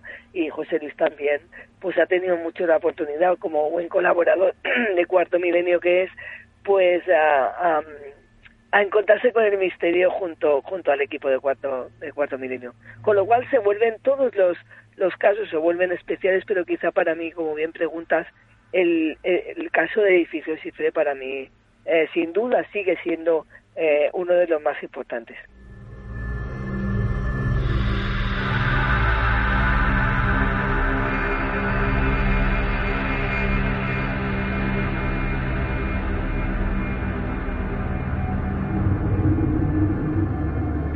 Seguimos viajando con Marta Envid hacia el mismo centro del misterio y hacia esos casos que tanto ella como José Luis han investigado de manera, yo creo que pormenorizada, tal como estamos descubriendo esta noche. Y no me gustaría, desde luego, cerrar esta entrevista sin seguir de alguna forma con esos contactos del más allá, porque es el caso de un joven que fallece y a partir de ese momento comienzan a suceder cosas. Incluso la visión de este joven ya fallecido, yo no sé si en una pared o en una fotografía, de repente hay quien quiere ver la viva faz de este, de este joven ya fallecido en la pared de una casa. Sí, este es el, el, caso de, de, de, Ángel, es un joven que tiene una, una muerte súbita en clase, está en el instituto, es un, apenas un chico de 16 años. Y la cuestión es que sufre una muerte súbita y la cuestión es que lo pasan muy mal la familia, los amigos, ¿no? Y el chico se llamaba Antonio Ángel y la cuestión es que eh, pues imagínate la vida truncada de un chaval joven, ¿no? Y sus padres quedan devastados, pero eh, de pronto, al cabo de poco tiempo, empiezan los fenómenos inexplicables, ¿no? A repetirse eh, en su casa, ¿no? Pues una campanilla que tenían en el jardín sonaba sola, eh, pues eh, claro, la cuestión y otro tipo de fenómenos como para hacerles ver que, que en cierta manera él no se había marchado de todo. Pero como bien dices, eh, pues hay quien, quien dijo ver eh, en la pared de la chimenea, pues eh, rostros, ¿no? Eh, pues o imágenes, ¿no? Que, que en ocasiones pues puedan a, a, entendimiento que era el propio Antonio Ángel el que se estaba manifestando como una especie de teleplastia que es bien conocida dentro del mundo de, del misterio, ¿no? Quizá por las más conocidas que tenemos, como son las, las caras de Belmez en, Jaén, en el sur de España, mm. pero realmente eh, eh, los mensajes no solamente fueron en la pared, que también, pero se producían eh, un poco para hacer ver que, que, allí estaba él y en una eh, pues José Luis en este caso pudo hacer alguna fotografía que realmente parece que hay un rostro en la pared dibujado y que dan a, a, entender que, que puede ser la de, la de su propio hijo.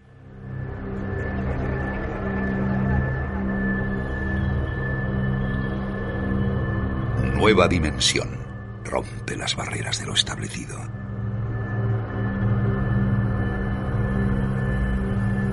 Y antes de terminar, sí me gustaría que abriéramos la última de las carpetas que contienen en este trabajo, en este viaje al centro del misterio, y que tiene que ver con esos encuentros en carretera. Y la verdad es que cuando uno piensa en encuentros en carretera, siempre se está imaginando pues casi como una especie de arquetipo, de paradigma de este tipo de cuestiones, la famosa chica de la curva, o, o bueno, o espectros, o la visión de algo, vaya usted a saber de qué incierto origen, justamente al lado de la carretera, siempre de noche y siempre con esa sensación de, de hay algo ahí que parece, según los testigos, que quiere advertir de algún tipo de peligro que se pueda encontrar el conductor. Esto es un arquetipo, pero más allá de ese arquetipo, tú sí te has encontrado con casos extraordinarios, ¿no, Marta? Tota-, totalmente. Mira, pero fíjate que quizá tus oyentes, eh, no sé, se pregunten, claro, uy, qué miedo, ¿no? Pero realmente es un fenómeno que para mí es de lo más inquietantes, porque uno va en la seguridad de su propio vehículo, ¿verdad? Donde piensa que, que está seguro, pero se topa, como bien dices, con uno de los misterios y para mí eh, a veces poco analizamos la importancia que, que suelen tener, ¿no?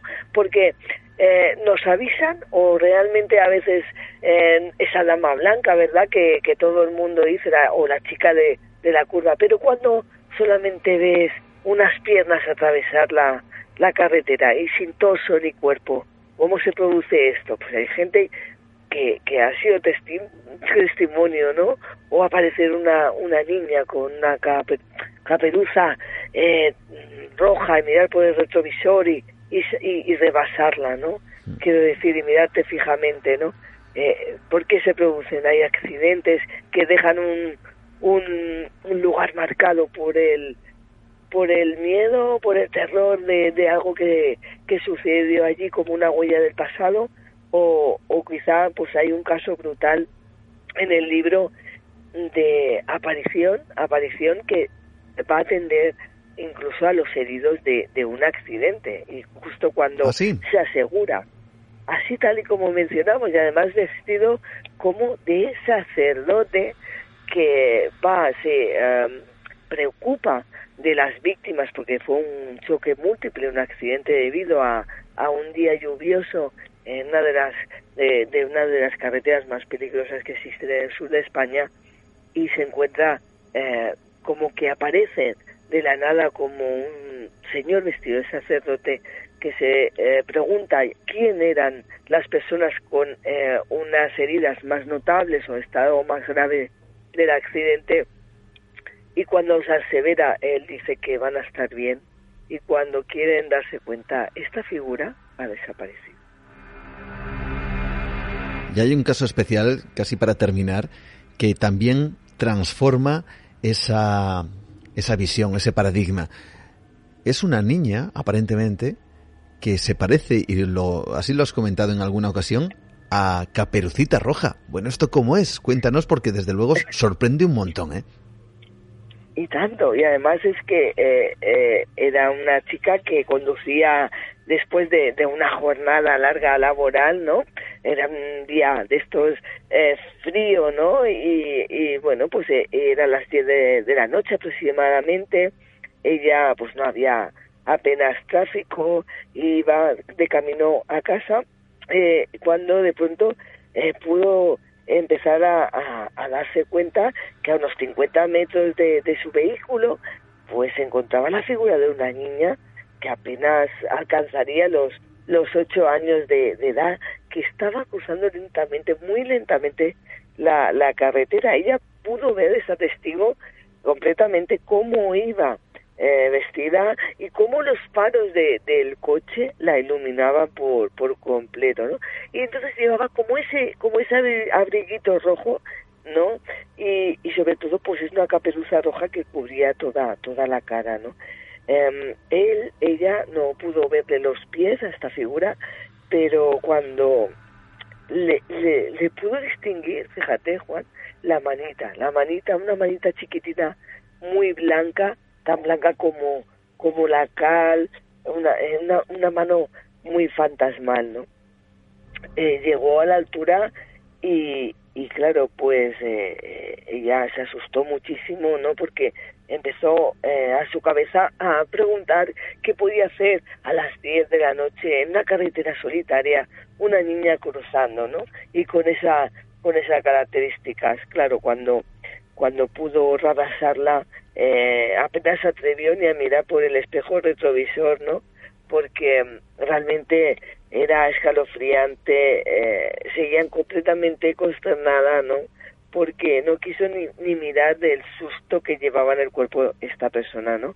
Por eso que a día de hoy eh, eh, recuerda este, este, esta aparición fantasmal o espectral que cruzaba la, la carretera y, y además quizá cuando son niños eh, quizás se vuelve la cosa como mucho más mm, al menos no triste, pero sí más escalofriante y te, y te hace remover por dentro. Mm.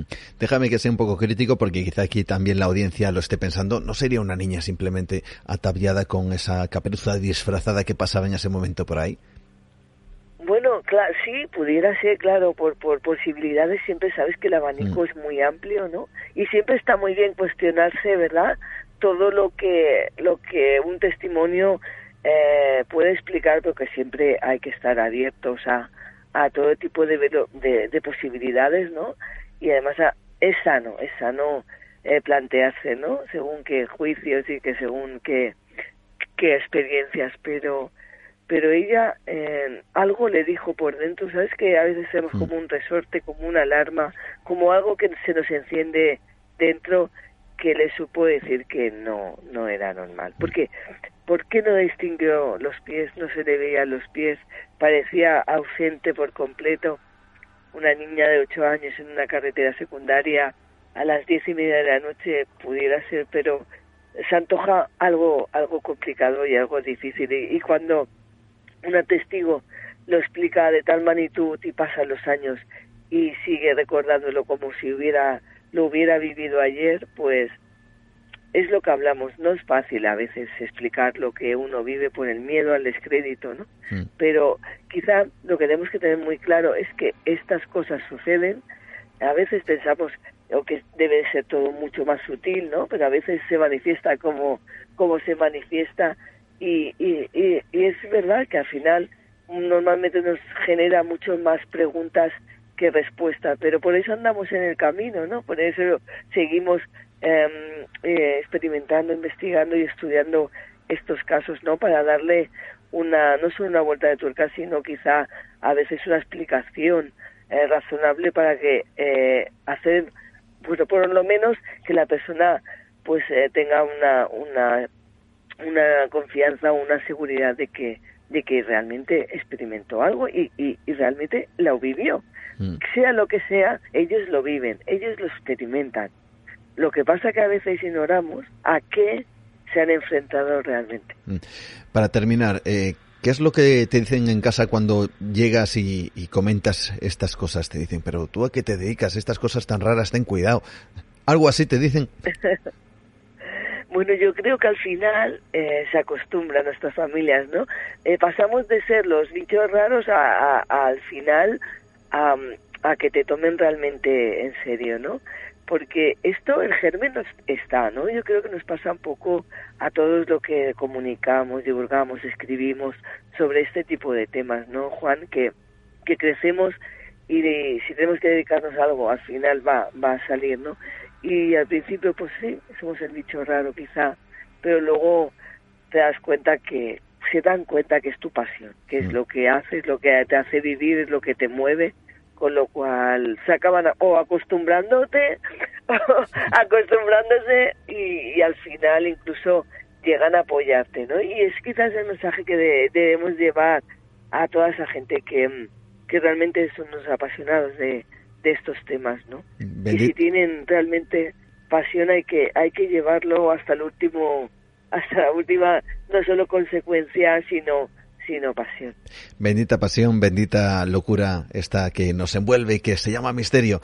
Marta, de verdad, un verdadero placer que hayas estado con nosotros, que nos hayas trasladado o nos hayas hecho viajar de la mano hacia el mismo centro del misterio, al menos bajo el prisma que tanto tú como, como José Luis habéis estado investigando y donde os habéis topado con cosas realmente extrañas y con sucesos realmente curiosos y que han merecido la pena que, que sean conocidos aquí en Nueva Dimensión. De verdad, Marta Envid, muchísimas gracias por estar esta noche con nosotros y recordamos, por cierto, que se me olvidaba eh, tu programa de radio en, en Arens de, Man, de Mar, ¿verdad?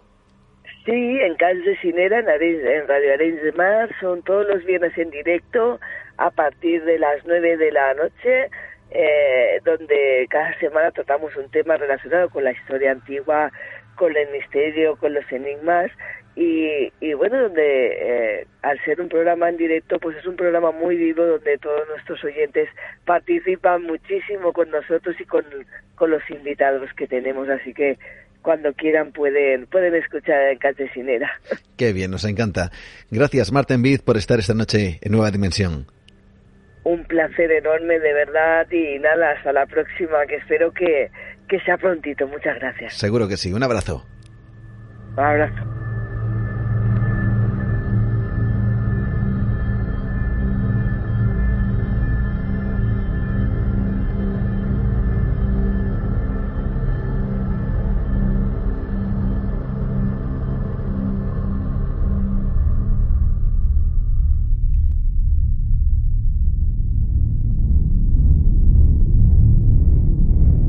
Trabajo de investigación, el trabajo de divulgación y, por supuesto, ese libro, ese viaje al centro del misterio junto con José Luis Hermida. Y como os digo, avanzamos en esta noche y también, como recuerdo, Marta Envid también está en nuestro universo expandido Nueva Dimensión Premium porque tiene mucho que ver alguno de los casos que nos ha proporcionado precisamente con el tema que tratamos en el capítulo de esta semana. Es un capítulo duro, lo he de decir. Es un capítulo intenso. Es un capítulo puede llegar a ser siniestro y puede poner los pelos de punta el episodio de esta semana, Nueva Dimensión Premium. Y hay uno de estos relatos que Martin Bid nos ha querido trasladar a ese, como digo, universo que tenemos para todos vosotros, para todos aquellos que queréis dar el salto, para todos aquellos que queréis apoyarnos a través de ibox.com. Por eso, ya casi advierto desde aquí que, bueno, hay ciertas descripciones y hay ciertas cuestiones que nos va a trasladar Lorenzo Fernández Bueno, que como bien sabéis, al menos así espero, es el director de la revista Año Cero Enigmas, sobre diferentes casos donde las víctimas del misterio se han topado con absolutas tragedias. Personas obsesionadas con eh, el esoterismo, obsesionadas con cuestiones, por ejemplo, que van en el lado más oscuro, ¿no? Lo demoníaco, lo, lo terrorífico, lo sobrenatural, pero en su faceta más, como digo, oscura. Y hay personas que en ese mundo se han obsesionado a tal extremo que han llegado a cometer verdaderas barbaridades. Es el capítulo de esta semana de Nueva Dimensión Premium que si queréis sensaciones intensas, os lo recomiendo.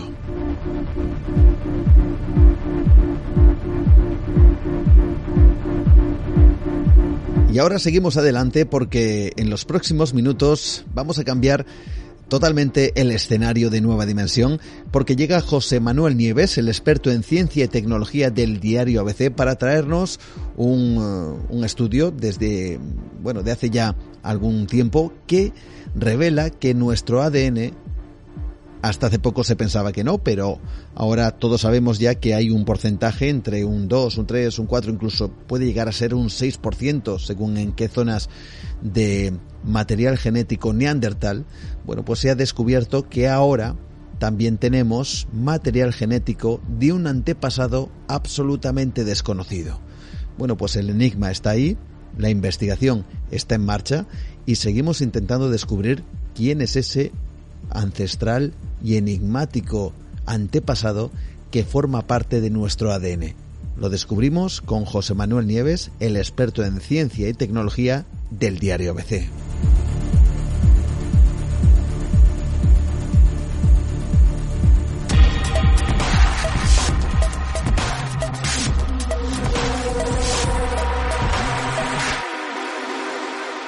Desde que la genética llegó a la paleontología, las sorpresas pasan una detrás de otra, sin pausa.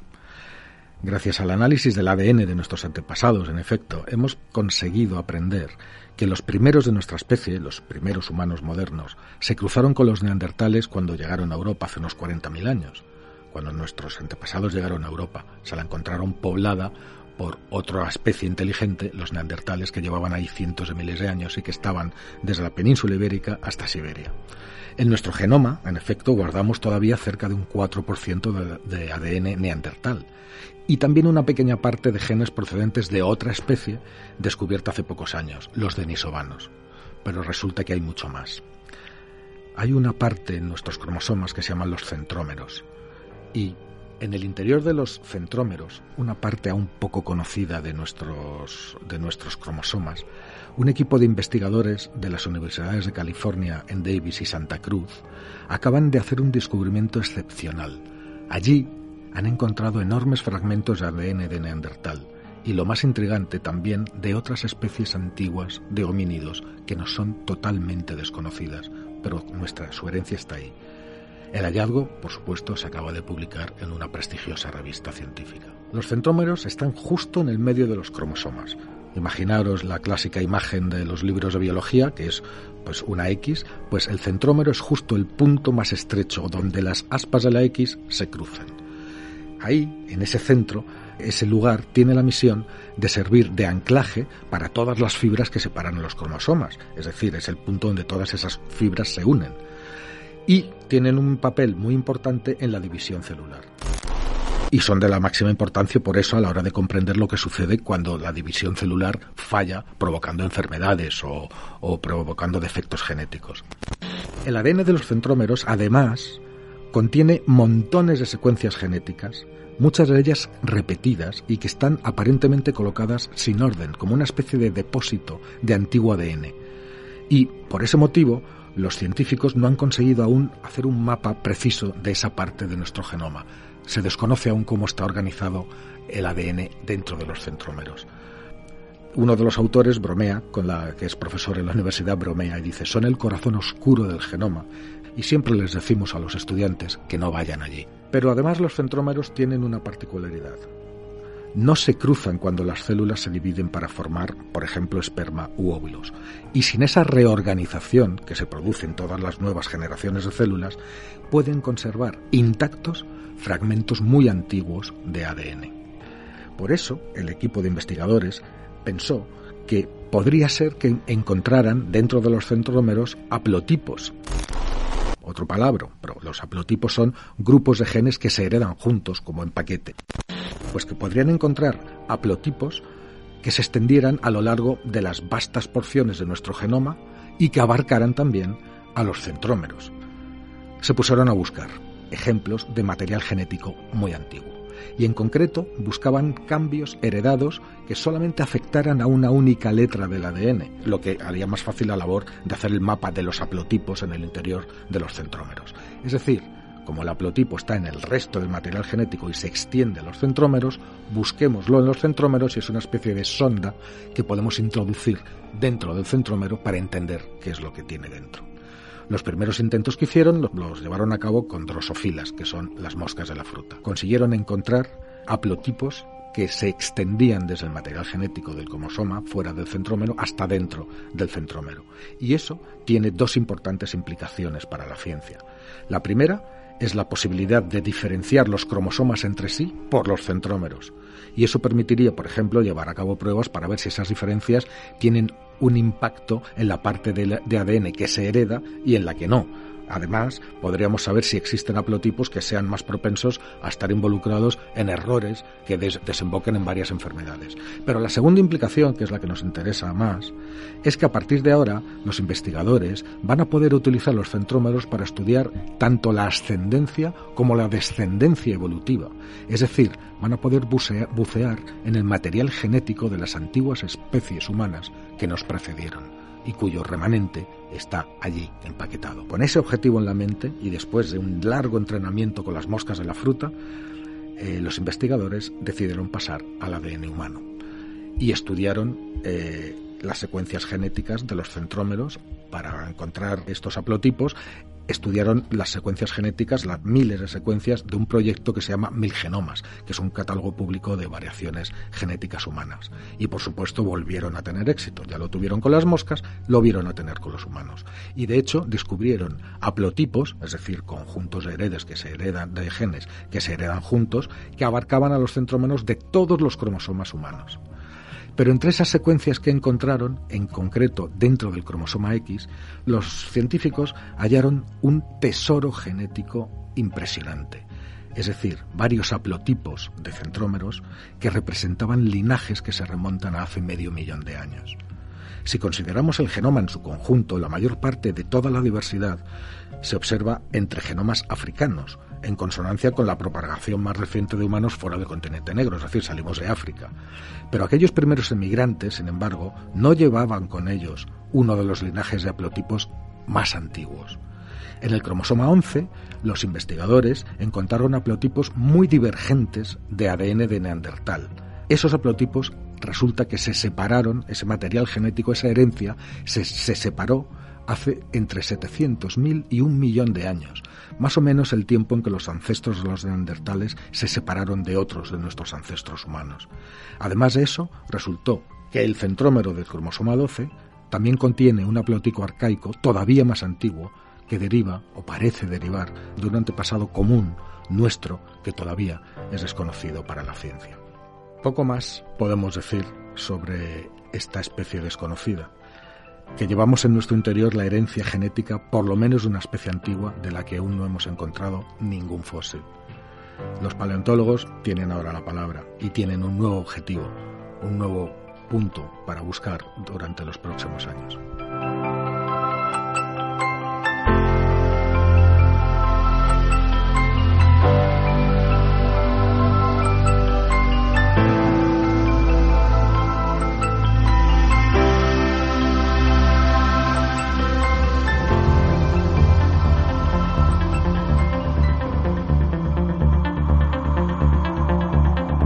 Los misterios que aún nos quedan por descubrir y no hablo precisamente de los clásicos ovnis, fantasmas, enigmas de este tipo de cuestiones que tanto nos gusta hablar de ellas aquí en Nueva Dimensión. Ni siquiera estoy hablando de esos misterios que encierra el cosmos, el universo, que son amplísimos y que cada vez, sobre todo con las nuevas tecnologías, nos están aportando muchas más respuestas a aquellas cosas que hace ya mucho tiempo, muchos años, se veían casi como una especie de fulgurantes fantasmas que iluminaban la noche. No me refiero ni siquiera a esos misterios que hay en los océanos, que son profundos. Muchos de los lugares más recónditos de la Tierra no están sobre la superficie, sino están en los fondos marinos. De hecho, dicen los expertos que sabemos más del cosmos, de las estrellas, de los planetas, de lo que hay en el universo, que de lo que hay en los fondos de los océanos. Me refiero a los misterios que guarda otro universo diferente, que es el del cuerpo humano.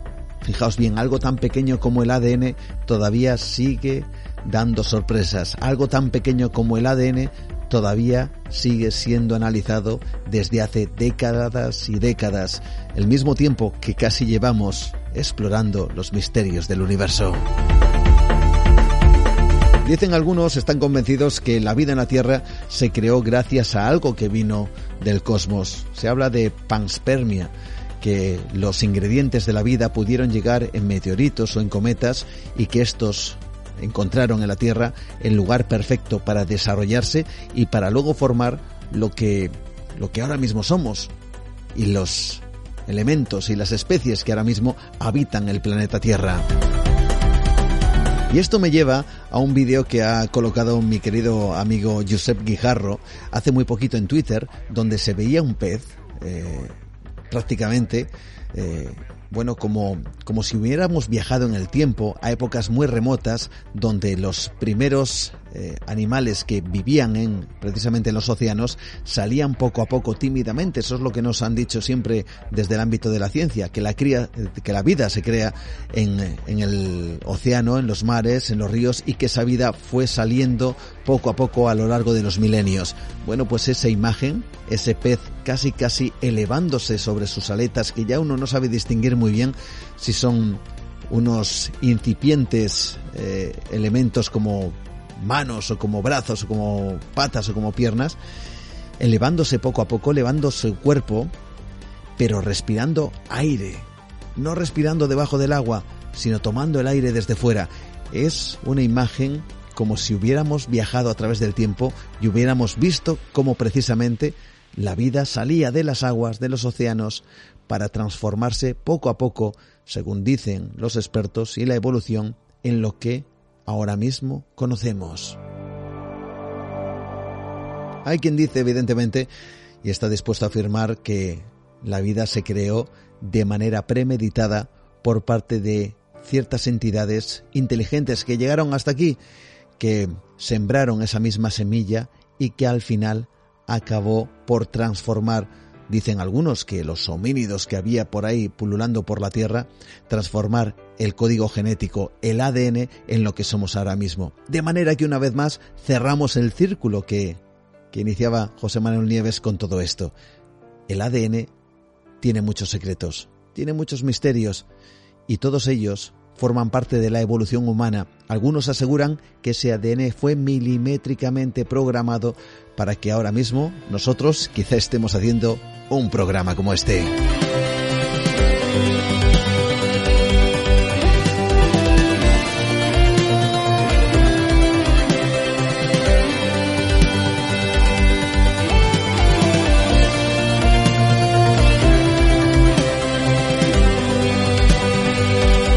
Un programa que poco a poco está llegando a su fin, un programa que esta semana nos ha llevado por diferentes lugares, lugares todos llenos de misterio.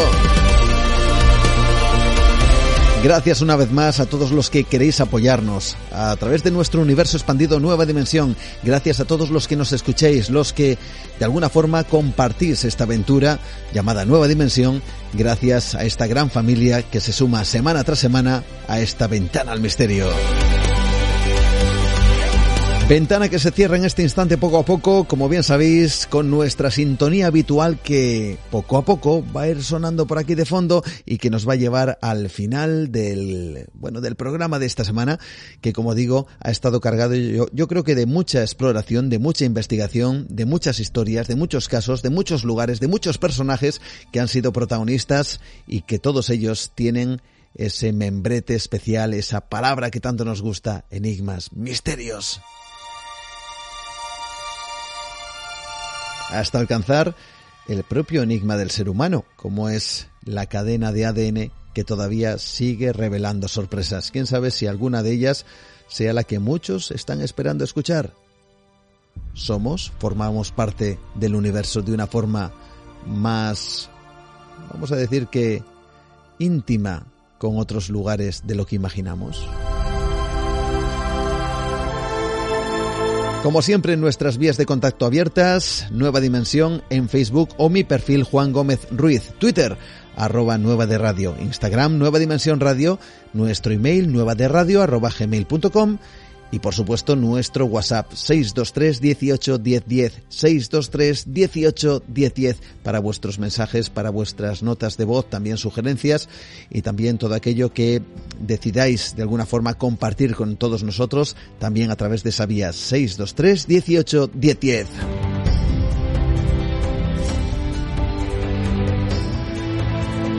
Dentro de siete días volveremos a Nueva Dimensión, volveremos, por cierto, a nuestro misterio extra que estará entre semana y también, como no, a través de Nueva Dimensión Premium. Nos encontramos en Onda Cero la madrugada de los miércoles al jueves y a través de las redes sociales y de vez en cuando en los micrófonos del espacio en blanco de Radio Nacional de España.